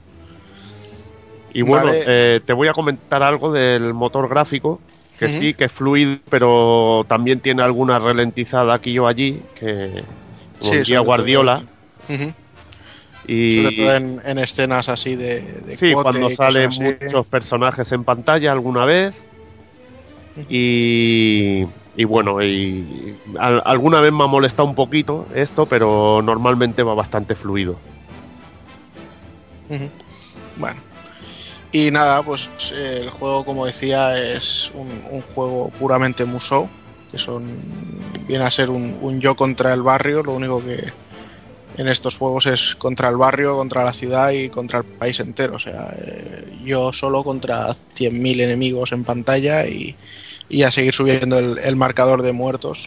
Normalmente suelen ser títeres, menos cuando ya empiezan a salir los, los comandantes y cosas así, luego los jefes, pero, pero bueno, la, jugabilidad siempre es adictiva a tope. Y en esta ocasión, pues Omega Force ha querido ir un, poco más allá y, bueno, con, ello también han dejado claro por qué solo se dedican a hacer juegos Musou y es que cuando intentan hacer otra cosa la cagan los pobres. Han querido meter escenas de... Ellos los han llamado de acción y no dejan de ser pues fases de, de plataformeo con, con, muy pocas batallas, quizá algunos enemigos puntuales, pero normalmente todo todo todo plataformeo, saltos y realmente se hace todo con quotes. Eh, con Quick Time Events y es bastante pesado, o sea, se hacen a, muy a mí, largas. A mí me ha matado, la verdad, que lo he encontrado bastante grotesquillas esa fase, sobre todo la de Water 7. Me gusta, me gusta la de, eh, del Don Krieg porque hay una escena en que Luffy va saltando entre barcos y es así. Pero es que lo del rollo de Quick Time Event lo hace, como diría yo, tío, súper casual, tío. Es que lo hace cualquiera esto y no me gusta. Y aparte que no tienes el riesgo de morir ni nada. Que simplemente te quites, si te caes o algo, te quitan un poquito de energía. Y es lo que veo yo más feo del juego. Estas pantallas de, de plataformas en Quick Time Event. Yo creo que se podría haber buscado un sistema de, de jugar tú más, porque parece bastante mecánico. Yo, a ver, yo lo que os quiero preguntar, eh, bueno, habéis comentado que este era jugabilidad tipo Musou, eh, los combates contra los jefes, ¿qué tal? ¿Sería una especie de, eh, digamos, God of War con Quick Time Event? ¿Sería diferente? Los, los jefes normalmente tienen eh, la barra de vida, la tienen partida en fracciones y normalmente siguen unos patrones de, lucha y cuando le quitas un, fragmento de vida cambian o, añaden nuevos ataques. Entonces tienes que ir variando un poco el, patrón y luego si ya en algunos tienes se lanza alguna quick time event que sirve para hacerle algo más de daño y dar un poco más de espectacularidad al combate y luego bueno pues tienes una, una quick time event que siempre es eh, básica que es aporrear el, el botón cuadrado eh, mientras está haciendo el ataque final y luego el redonda para, para rematarlo. Es simplemente para, para que tú mismo le des más énfasis a, a la escena, ¿sabes? Está, está, guay. Las escenas finales son brutales de los jefes, sí. la verdad. Eso, eso quería preguntar yo. Los, las escenas estas, los quick time y todo esto, ¿podrían acercarse a lo que, a lo que suele hacer Cybercone, por ejemplo? Pues me pones un aprieto. La verdad es que hay, hay escenas de quick time. Ya te digo que los quick time en sí en los combates son muy básicos. Cuadrado, cuadrado, cuadrado. Alguna vez alguna dirección, pero realmente es muy básico. Pero yo diría que sí, que por qué no, que, que, que sí, que, que, se puede acercar a lo que a lo que ha hecho Cyberconnect con el Naruto o incluso con el Asura. Además, ya de por sí parte de, con la base de que de que todos estos ataques y estas acciones eh, en el manga estaban de puta madre, en el anime los recrearon muy bien y, y ya tenían un, un, una base hecha. ¿eh? Entonces mm. está, está, de puta madre. Bien, bien. Y bueno, pues como decía, es esto. O sea, para mí la han cagado un poco con las fases estas de acción. La idea es buena, o sea, no, no me parece mal el querer dar un poco de, de, frescura entre, entre fase y fase, pero creo que se les han alargado demasiado y se han hecho muy repetitivas. Mm, sobre todo eso, o sea, no deja de ser eh, cuadrado, cuadrado, cuadrado, cuadrado. Ahora salta con el X y mm, no sé. De todas maneras. Es que, es que, se hace incómodo a veces. Lo de uh -huh. tener que darle al gatillo para ponerte en el modo de, de acción. Sí. Es que se hace pesadillo, pero bueno, a ver, eh, tampoco es una puta mierda que se puede jugar. Sí, sí, no, ya te digo que a mí hasta llegado a un cierto punto, pues, por ejemplo, lo que decíamos en la fase de Baratí me moló mucho jugar esa pantalla. Lo que para que luego ya sí que es cierto que la de Arabasta, por ejemplo, sí. es un poquito larga. La de Tambor me gustó porque era diferente era así con un poquito de puzzle de que tenías que ir abriendo la, los puentes levadizos y cosas así para transportar a la Nami. Uh -huh. Y luego las, las otras, que bueno, la de Water 7 que, que ya se hacía muy, muy larga y pesada. Y bueno, y bueno creo, creo que el Hazard tenía una preguntilla por ahí. Bueno, era una preguntilla sobre los gráficos, pero yo que sé si. Dime, dime. Sí. Eh, las tetas de las tías, ¿qué, qué tal? es que yo, como el, man, como el, manga no lo he seguido y me habéis enseñado alguna imagen que. para convencerme todavía más de que me lo comprara. Los personajes femeninos van bien surtidos. Nami, Robin Pues y, y- Boa Hancock. Exacto. Y que llevas, Sobre digamos, todo- es, es como los musos, ¿no? Que puedes elegir diferentes personajes. Sí, bueno, esto en, en los modos de juego, pues eh, tenemos lo que es el, el diario principal, que em- empieza en, bueno, igual hago un pequeño spoiler a la gente, pero es necesario y si van a jugar se lo van a comer. O sea, el juego empieza, digamos, dos años después de, de que termine el juego. O sea, es, es raro decirlo así, pero digamos que se reúnen eh, después de dos años de, de estar separados. Y entonces, mientras hacen la primera travesía en el barco, pues van contando toda la historia de a, a Brooke, en este caso, que es el último que se unió, le van contando cómo se conocieron desde el principio. Y entonces ahí pasa desde, desde que desde que estaba con Nami en, en la isla de Orange Town para luchar con Boogie, que no sé por qué se saltaron la historia de Zoro, Sí. hasta, hasta terminar Marineford. Y bueno, pues eso, eh, eso sería en el, en el diario principal y luego el, resto de personajes, cuando juegas el, el modo otro diario, que se llama así, pues puedes jugar todos los mapas en versión Musou con cada uno de los, de los personajes. Lo que pasa es que tienes que ir desbloqueándolos. Hasta que no avanzas en el modo dia- eh, normal, digamos, no, no vas desbloqueando personajes. Y sí, las, las muchachas tienen una buena personalidad. No, no, ya, ya lo he visto ya. Y bueno, eh, hablando del sistema de juego, eh, tenemos bastantes movimientos. Cada vez que le hagamos un finisher a, a un jefe final, nos añadirán el- ese movimiento para poder usarlo, que son habilidades que podemos ir usando con el botón, creo que es con el L1, ¿no? No se iban cambiando con la cruceta y con el, y con el R1 se utiliza. R1, sí, Eh. Con el R1. Y luego con, con el R2 ya es para el plataformeo. Ahí está. Y, y estos nos ayudaban a pasar a hacer algunas cositas que iban bien, como devolver bolas de cañón, este ataque de tan guapo que hay, el de inflarse y, y miles de cosas así. Luego también está lo de las monedas, que vamos cogiendo unas monedas que, que nos mejoran las habilidades del personaje y como un buen muso podemos ir subiendo de nivel. Sí, además el tema de las monedas está muy bien porque eh, aparte de que cada moneda la podemos encontrar en tres rangos diferentes, de una, dos o tres estrellas, luego el- lo que son los bolsillos donde las guardamos van creciendo de... Bueno, es una manera de llamar a que podemos equipar más, ¿vale? El bolsillo crece. Entonces podemos equipar tres monedas en cada ranura y si, por ejemplo, ponemos a tres mm, piratas de la banda del, De del sombrero de paja. sombrero de paja, pues desbloqueamos una habilidad de mejora para, para el personaje. Por ejemplo, que te sube la defensa eh, tres puntos más de lo normal. O por ejemplo, si pones a Sanji dos mujeres, pues eh, le sale la habilidad eh, enamorado de no sé qué. Y todo cosas así. O sea, está, está muy bien en, en ese aspecto. A mí me gusta la experiencia también, que la experiencia es el cartel de la recompensa y va Ujú. subiendo el dinero de la recompensa de Luffy. Es bastante cachondo. Además, todo el tema de que conforme vas subiendo de niveles vas aprendiendo cada vez más ataques, más combos. La verdad a mí me ha sorprendido mucho la cantidad de combos que tienes, sobre todo para, para Luffy en, en el diario principal.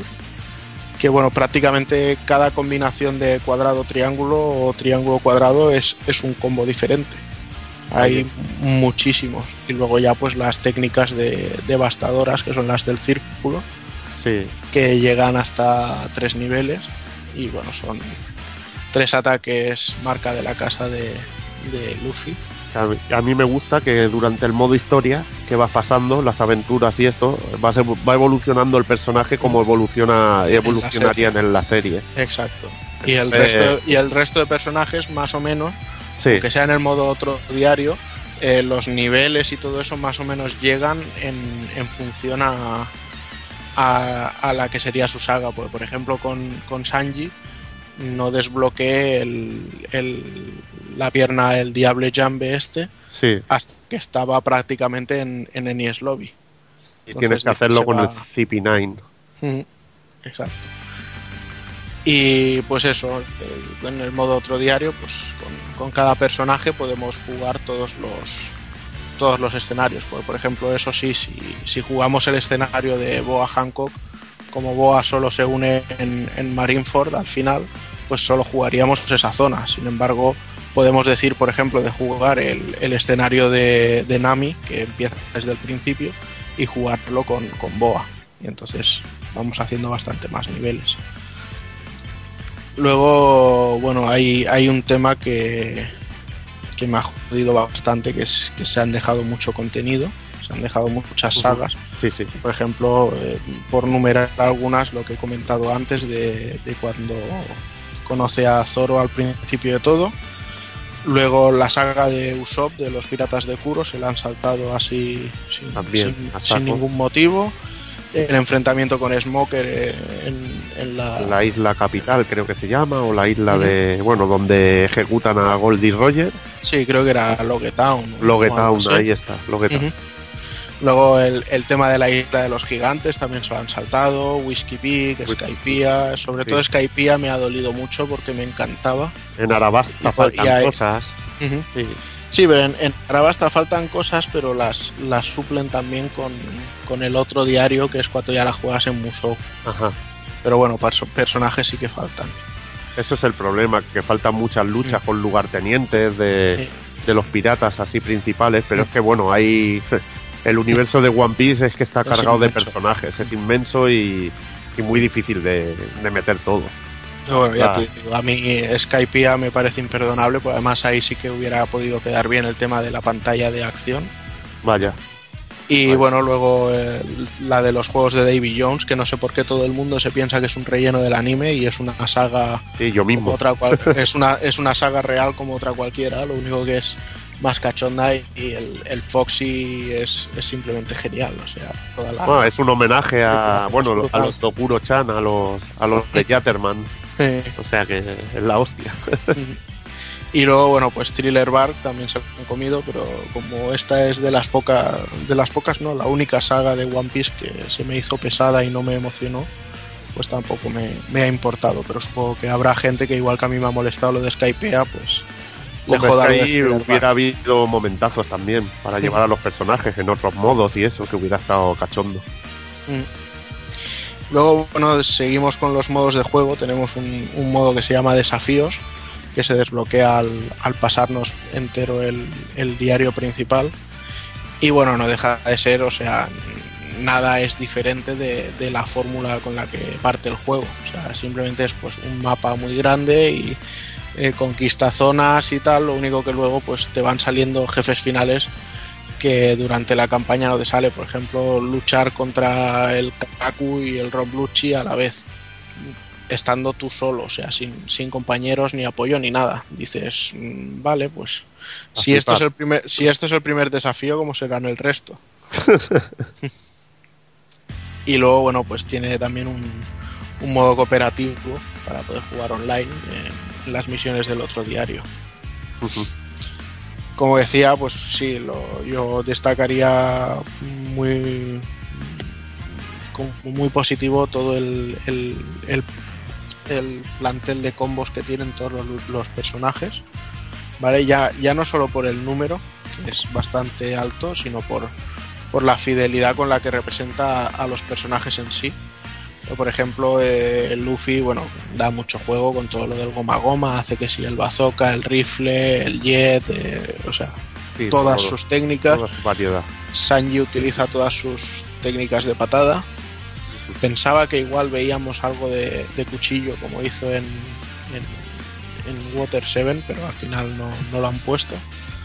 De Zoro pues vemos todas sus técnicas de esgrima, que si toro, que si eh, cangrejo, eh, asura, o sea, lo más potente, todo, sí. todo lo que hace, eh, todas metidas en, en, combos y bastante contundentes. Chopper utiliza todas sus formas de transformación para los combos, incluso la, la más jugosa de, del CP9 la tiene como, como, técnica especial. Y luego pues ya vemos cosillas, por ejemplo, como lo de, como lo de Frankie, que va luchando y se le va descargando una barra. O sea, Frankie es contundente, es una bestia. Y tiene una barra que se va descargando. En la cola. Entonces es la cola y tienes que, o sea, cada personaje con el R1 tiene una técnica y con el R2 tiene otra. Pues con el Frankie el R2 es abrirse el pecho y volver a, meterse Coca-Colas nuevas que son su, su fuente de energía. Entonces otra vez se pone en plan super y, Y a, y a, re- y a repartir leña de, de mala manera. Entonces esto, estos puntitos me, me han gustado porque demuestran que, que aunque se hayan dejado cosas y no hayan podido contentar a todo el mundo, que, que realmente le han querido poner mimo a- al juego y, y han prestado atención. Eso o que alguien les ha dicho lo tenéis que hacer así por mis cojones. Pero me gusta pensar que es lo primero. Otro de los puntos que me ha, que me ha gustado bastante del juego es el, el tema musical. ¿Vale? O sea, no, no ha habido ninguna de las músicas licenciadas de la serie. Eh, realmente es una pena que no, que no hayan podido poner el, el opening de We Are. Hubiera sido la ten- hostia. Teniendo en cuenta que el, teniendo en cuenta que el juego en, en principio es un juego conmemorato- conmemorativo del aniversario de One Piece, pues yo creo que meter eh, el We Are, que siempre ha estado ahí presente, hubiera estado bien. Pero ya te digo, no, no lleva ninguna de las melodías reales de, de la serie. Y todo es. son composiciones muy, muy guitarreras, todos son riffs muy, muy cañeros y, y rítmicos. Sí, al estilo Y- de, de Dynasty Warriors, del Sí, músico sí. de la saga, que siempre Ujú. hace. bueno, si escuchas una composición suya, te sonará al instante. Y aquí la mezcla un poco, le da el tono ese de aventura que, que tiene Sí, y luego, y luego en, en cada zona pues intenta darle un, un pequeño matiz, porque además pues, lo que sí que tiene este juego, que quizá no tienen los Musou, es que cada mapa es completamente diferente. O sea, Arabasta es un desierto, Tambor es eh, hielo, eh, Marineford mezcla hielo y fuego, o sea, mm, nunca parece que estás en los mismos escenarios. Entonces, y siempre la música le da un, un pequeño matiz más cercano al, al mapa en el que estás. O al menos así me lo, me lo ha transmitido a mí, vaya. Pero bueno, un punto que, es obligatorio tocar en este juego, como siempre pasa con, con licencias basadas en, animes y mangas y demás, es el tema de la fidelidad con la serie. Y realmente, como bueno, ya hemos ido comentando, es muy ambiguo porque se nota que, ha habido una base de documentación y de información sobre los detalles del juego, pero hay una serie de carencias o de cosas que no han hecho y que parecen injustificables que dices, ¿por qué? Porque, por ejemplo, o sea, en este tipo de juegos abunda, abundan los enemigos y los jefes de escuadrón y de batalla y de tal. Por ejemplo, dentro de los piratas de Boogie te ponen dos tipos de, de capitanes de escuadrón y sin embargo no te han puesto a los, a los súbditos de Boogie. Dices que les costaba en vez de diseñar esos personajes usar a estos y, y ya te los ponen en el juego. ¿sabes? O sea, no, no esquivar porque mm, de Boogie de tres personajes te ponen uno. Luego de, de Baroque Works, que son mm, 10 tíos y 10 tías realmente. Sí, Más, sí. Bueno, si, si no, y Sí. eh, por ahí va. Pues te han puesto solo a- al Bon Clay, que es el número 2, al Mr. 3, que es aquel de cera, Sí, y nada y más. la, y la Nico Robin porque es un, Porque- un personaje tuyo, si no ni eso. Y no nada. Y todo el resto que tienen gloriosos combates con la tripulación, pues se los han dejado fuera. Y no, no entiendo por qué. Esto es uno de los aspectos para mí más criticables del juego. A ver, me gusta que es bastante fiel, pero luego mm, me molesta que es cobarde el juego respecto a la serie. Porque lo veo bastante censurado y muy bajado de tono. A ver, lo, de, lo del censurado y bajado de tono tiene un- una razón de ser. Sí, y- eso es lo que iba a y yo, explicar. y, yo, y yo te la digo Te claramente. lo iba a o explicar sea, yo, que es para que lo compre cualquier persona O sea, de cualquier edad. no, eh, One Piece en, en Japón es para adolescentes, aquí es para críos. Críos, ahí está. Que la veamos nosotros que tenemos los pelos huevudos porque nos encanta es, nuestro, es, un, es es nuestra nuestro problema, pero el condicionante, o sea, aquí One Piece, el manga quizá no, pero el anime realmente vende a los niños, lo emiten en Boeing, lo emiten en horarios infantiles. Entonces han hecho unas traducciones específicas para críos, o sea, a mí, pues casi me, mm, me provoca cáncer escuchar el, el, eh, estira la panceta colchoneta. Joder, es cáncer de todo, tío. Se produce de todo. Pero entiendo que, que a los niños más jovencitos, igual que a mí en su día cuando era pequeño, pues me gustaba algo así.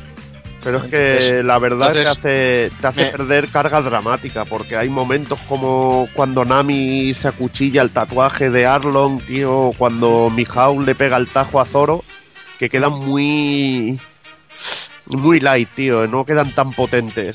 Incluso, bueno, falta algún momentazo, pero luego hay otros momentos que son muy buenos. como- no quiero spoilear, pero hay momentos de la serie muy bien captados. Sí. Ese sentimiento, que es lo que mola de esta serie, cuando se te ponen los, los pelos de punta de, de alguna frase mítica y, y es Sí, brutal. yo, yo en, en prácticamente todas las escenas, o sea, era eh, epiceidad pura y dura. O sea, cuando, cuando termina el Baratie, por ejemplo, y el. Y, bueno, no, no voy a hacer ningún spoiler a, a nadie, o sea, no, no voy a contar nada, pero sí, eh, termina Baratie, termina Arabasta, termina Enies Lobby, o sea, son momentazos. Momentazo. Incluso, incluso el final del juego, que se han tomado la licencia de hacer algo diferente para poder, digamos, cerrarlo. Eh, incluso la escena final me, me ha parecido brutal. Otra cosa es que sea inventada. No soy un fan de esos talibanes de "Eh, esto Ichiro Oda nunca lo ha hecho así, esto mal, caca, puta mierda. No, no, no. O sea, se la han inventado y la han, y la han puesto guapa. Y bueno, lo único, pues eso, que Araid es Z y, y tenía una traducción de, de la serie de anime y es la que han utilizado para, para los, los textos del juego. El doblaje está en perfectísimo japonés, que, que da gusto escucharlo. Fua, Sí, da un poco de terror, la verdad, las traducciones. Pero bueno, también hay, hay unos fallos en la biografía de los personajes que encuentro imperdonables. Sobre todo cuando ves la ficha de, de Von Clay, que es Mr. 2, Ujú. y lo tratan como si fuera Mr. 1, que es el del sable. Sí. Me parece súper absurdo. Además que cuando ves las dos ocas estas que le salen de los lados, ah, los dos cisnes, perdón, digo las dos ocas, los dos cisnes que le salen de los lados, dice, esos dos, ¿qué significa Mr. 2? Dice, joder, Sí, bueno, lo ha hecho un inútil. También, o sea, la, la traducción no te la hacen viendo la imagen, o sea, la traducción es un Excel con dos casillas en una eh, traducción japonesa o americana y traducción europea, o sea. No, pero eso no- es que, no, muy... que, no jus- que no justifica el fallo, pero que nadie ve la imagen en el momento que está haciendo la, la traducción. Ya, pero que son tonterías que dice, joder, lo ha hecho alguien que no sabe de qué va el rollo y, es un poco, un poco así, así, tío, que no... Creo que no mola, tío, equivocarse en una biografía así. Es que alguien tiene que haber que la repase, tío. A mí me fastidia porque digo, joder, macho. Sí, no, es una lástima. Pero bueno, y aún así, otro tema que a mí me- bueno, antes de entrar, creo que, que Borja tiene, tiene preguntas, tiene dudas. Sí, sí, a ver, yo, yo tengo una dudilla. A ver, yo no he querido comprar el juego todavía porque yo no he visto la serie y no tengo ni idea casi ni de qué va. Y quería saber si yo, por ejemplo, yo que no soy. No he visto ningún capítulo de la serie, no conozco la serie, yo, si me comprara este juego, mm, podría llegar a gustarme, podría llegar a interesarme. Sí, podría llegar a encantarte porque como juego es muy sólido y muy divertido. Pero también te digo una cosa, si no has visto la serie, para mí, o sea, si no has visto la serie o has leído el manga, para mí te va a arruinar un poco la historia precisamente por cómo está contada. O sea, eh, era muy difícil condensar 60 tomos en, un videojuego, ¿vale? En, en un juego de acción. Entonces hay, hay muchas cosas que se saltan, muchas cosas que no te las explican realmente bien y dices, ¿y esto por qué? Y claro, yo, yo lo voy jugando y, y, o sea, prácticamente no me haría falta ni leer la historia que me están contando.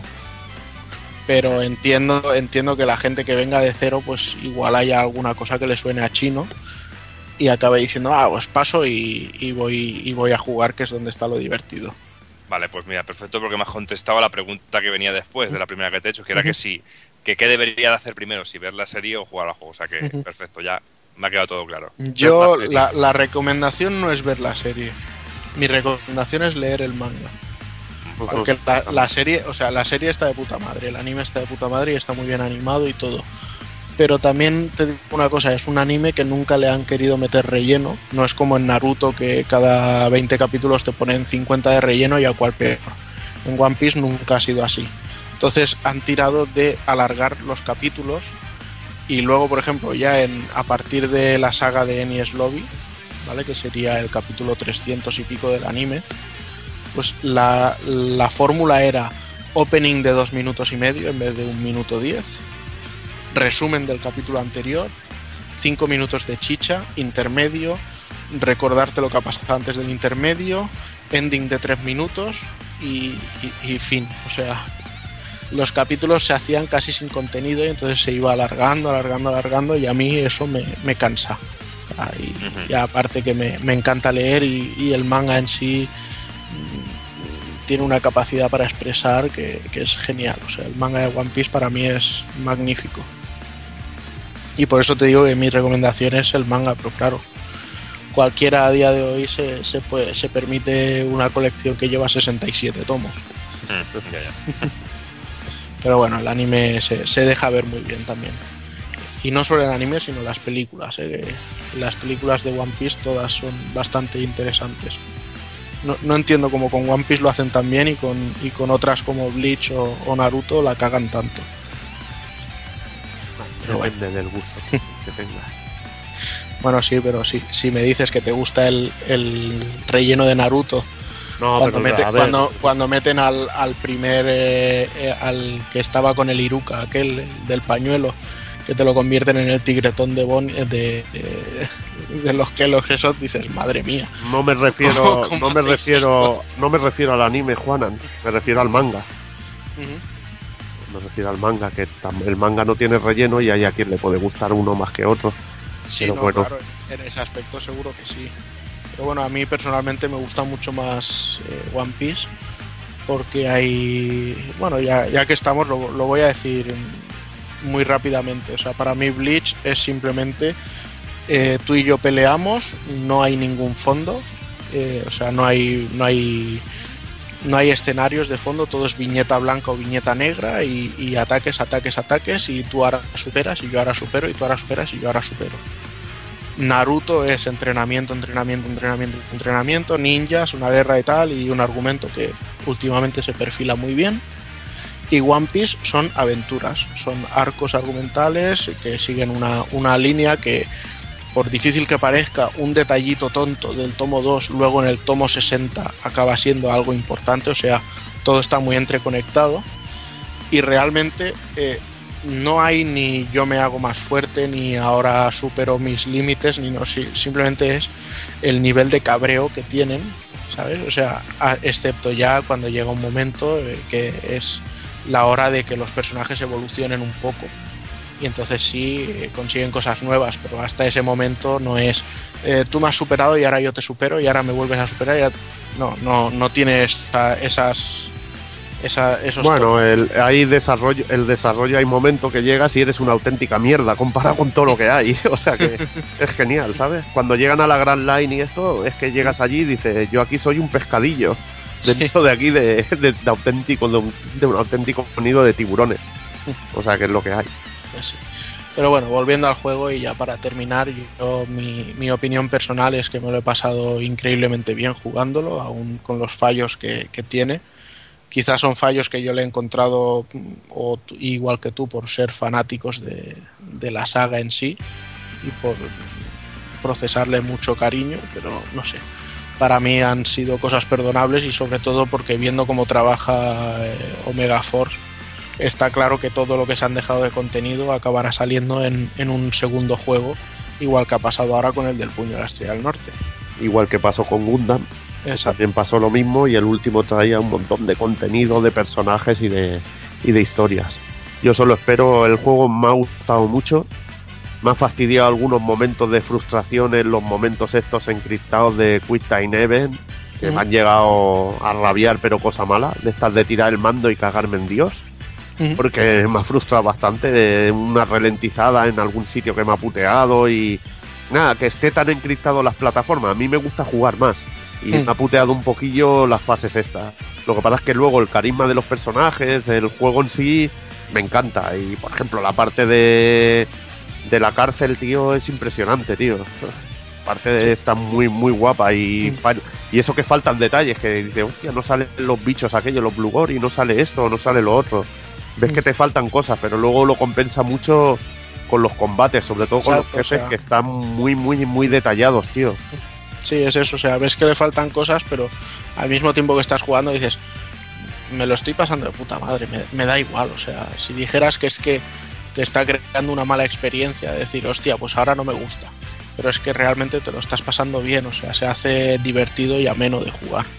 Entonces por eso digo que yo personalmente, si a la gente que le guste o One Piece o le guste el estilo de juego de los Musou, para mí es posiblemente el mejor juego de One Piece que hay y posiblemente el, el mejor Musou que, que he visto hasta ahora. A mí me, también me raya un poquito que te venga directamente en dificultad fácil y que te vaya tan rápidamente a la dificultad fácil. Sí, pero bueno, las pelotas bastante. es, es, es lo que decimos, o sea, está orientado a los niños. Y sobre todo, y la falta de... Prefiero una opción que... Pero, va- pero vamos, que, eh, que no, que no creo que te hayas hecho una luxación de hombro al cambiar la dificultad a normal o a difícil. O sea, No, no, pero bueno. no eh, supone tampoco. No, un- no un supone grandezo. Igual que no supondría un gran problema poner un, un control de edad y que pudieras Mm. disfrutar del juego con un poquito de sangre. Eso tampoco supondría un Sí. gran esfuerzo y yo lo agradecería para futuras futuras de esto. Pero bueno, al, el juego hay que vendérselo a los chavalines y es lo que hay. Y bueno, pues yo creo que ya lo podemos dar por, por finiquitado el análisis. Espero, espero haber aclarado dudas si alguien las tenía. La verdad, ya te digo, a mí me, me ha convencido mucho. Yo, yo me, que- me quedo con él. Y en cuanto salga un segundo también caeré. Por supuesto.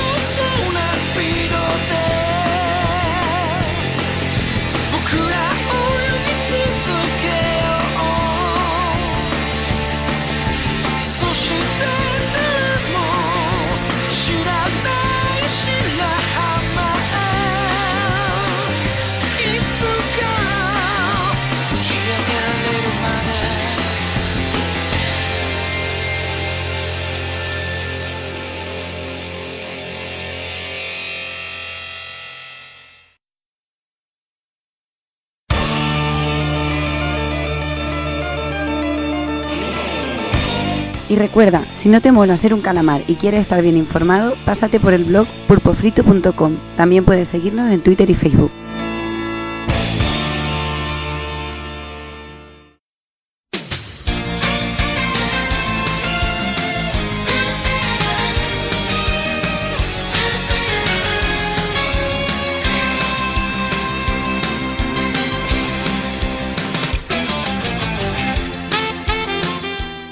Llegamos ya al final del programa, eh, un programa que se alarga un poquito la cosa como siempre, pero bueno, yo creo que ha merecido la pena. Y bueno, vamos a ir despidiendo ya aquí al personal, que se vayan a dormir todos, que ya, que ya va siendo hora.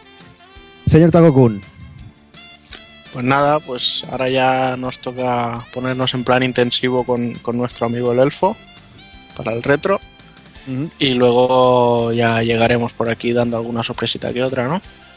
sí, supongo que sí. Y además que para el mes que viene nosotros nos meteremos a contra con Resident Evil, vamos. Veremos a ver cómo, cómo acaba la historia. Pues veremos. Que bueno, yo, por lo que parece que acabará bien. ¿O no, Doki? ¿Tú qué opinas?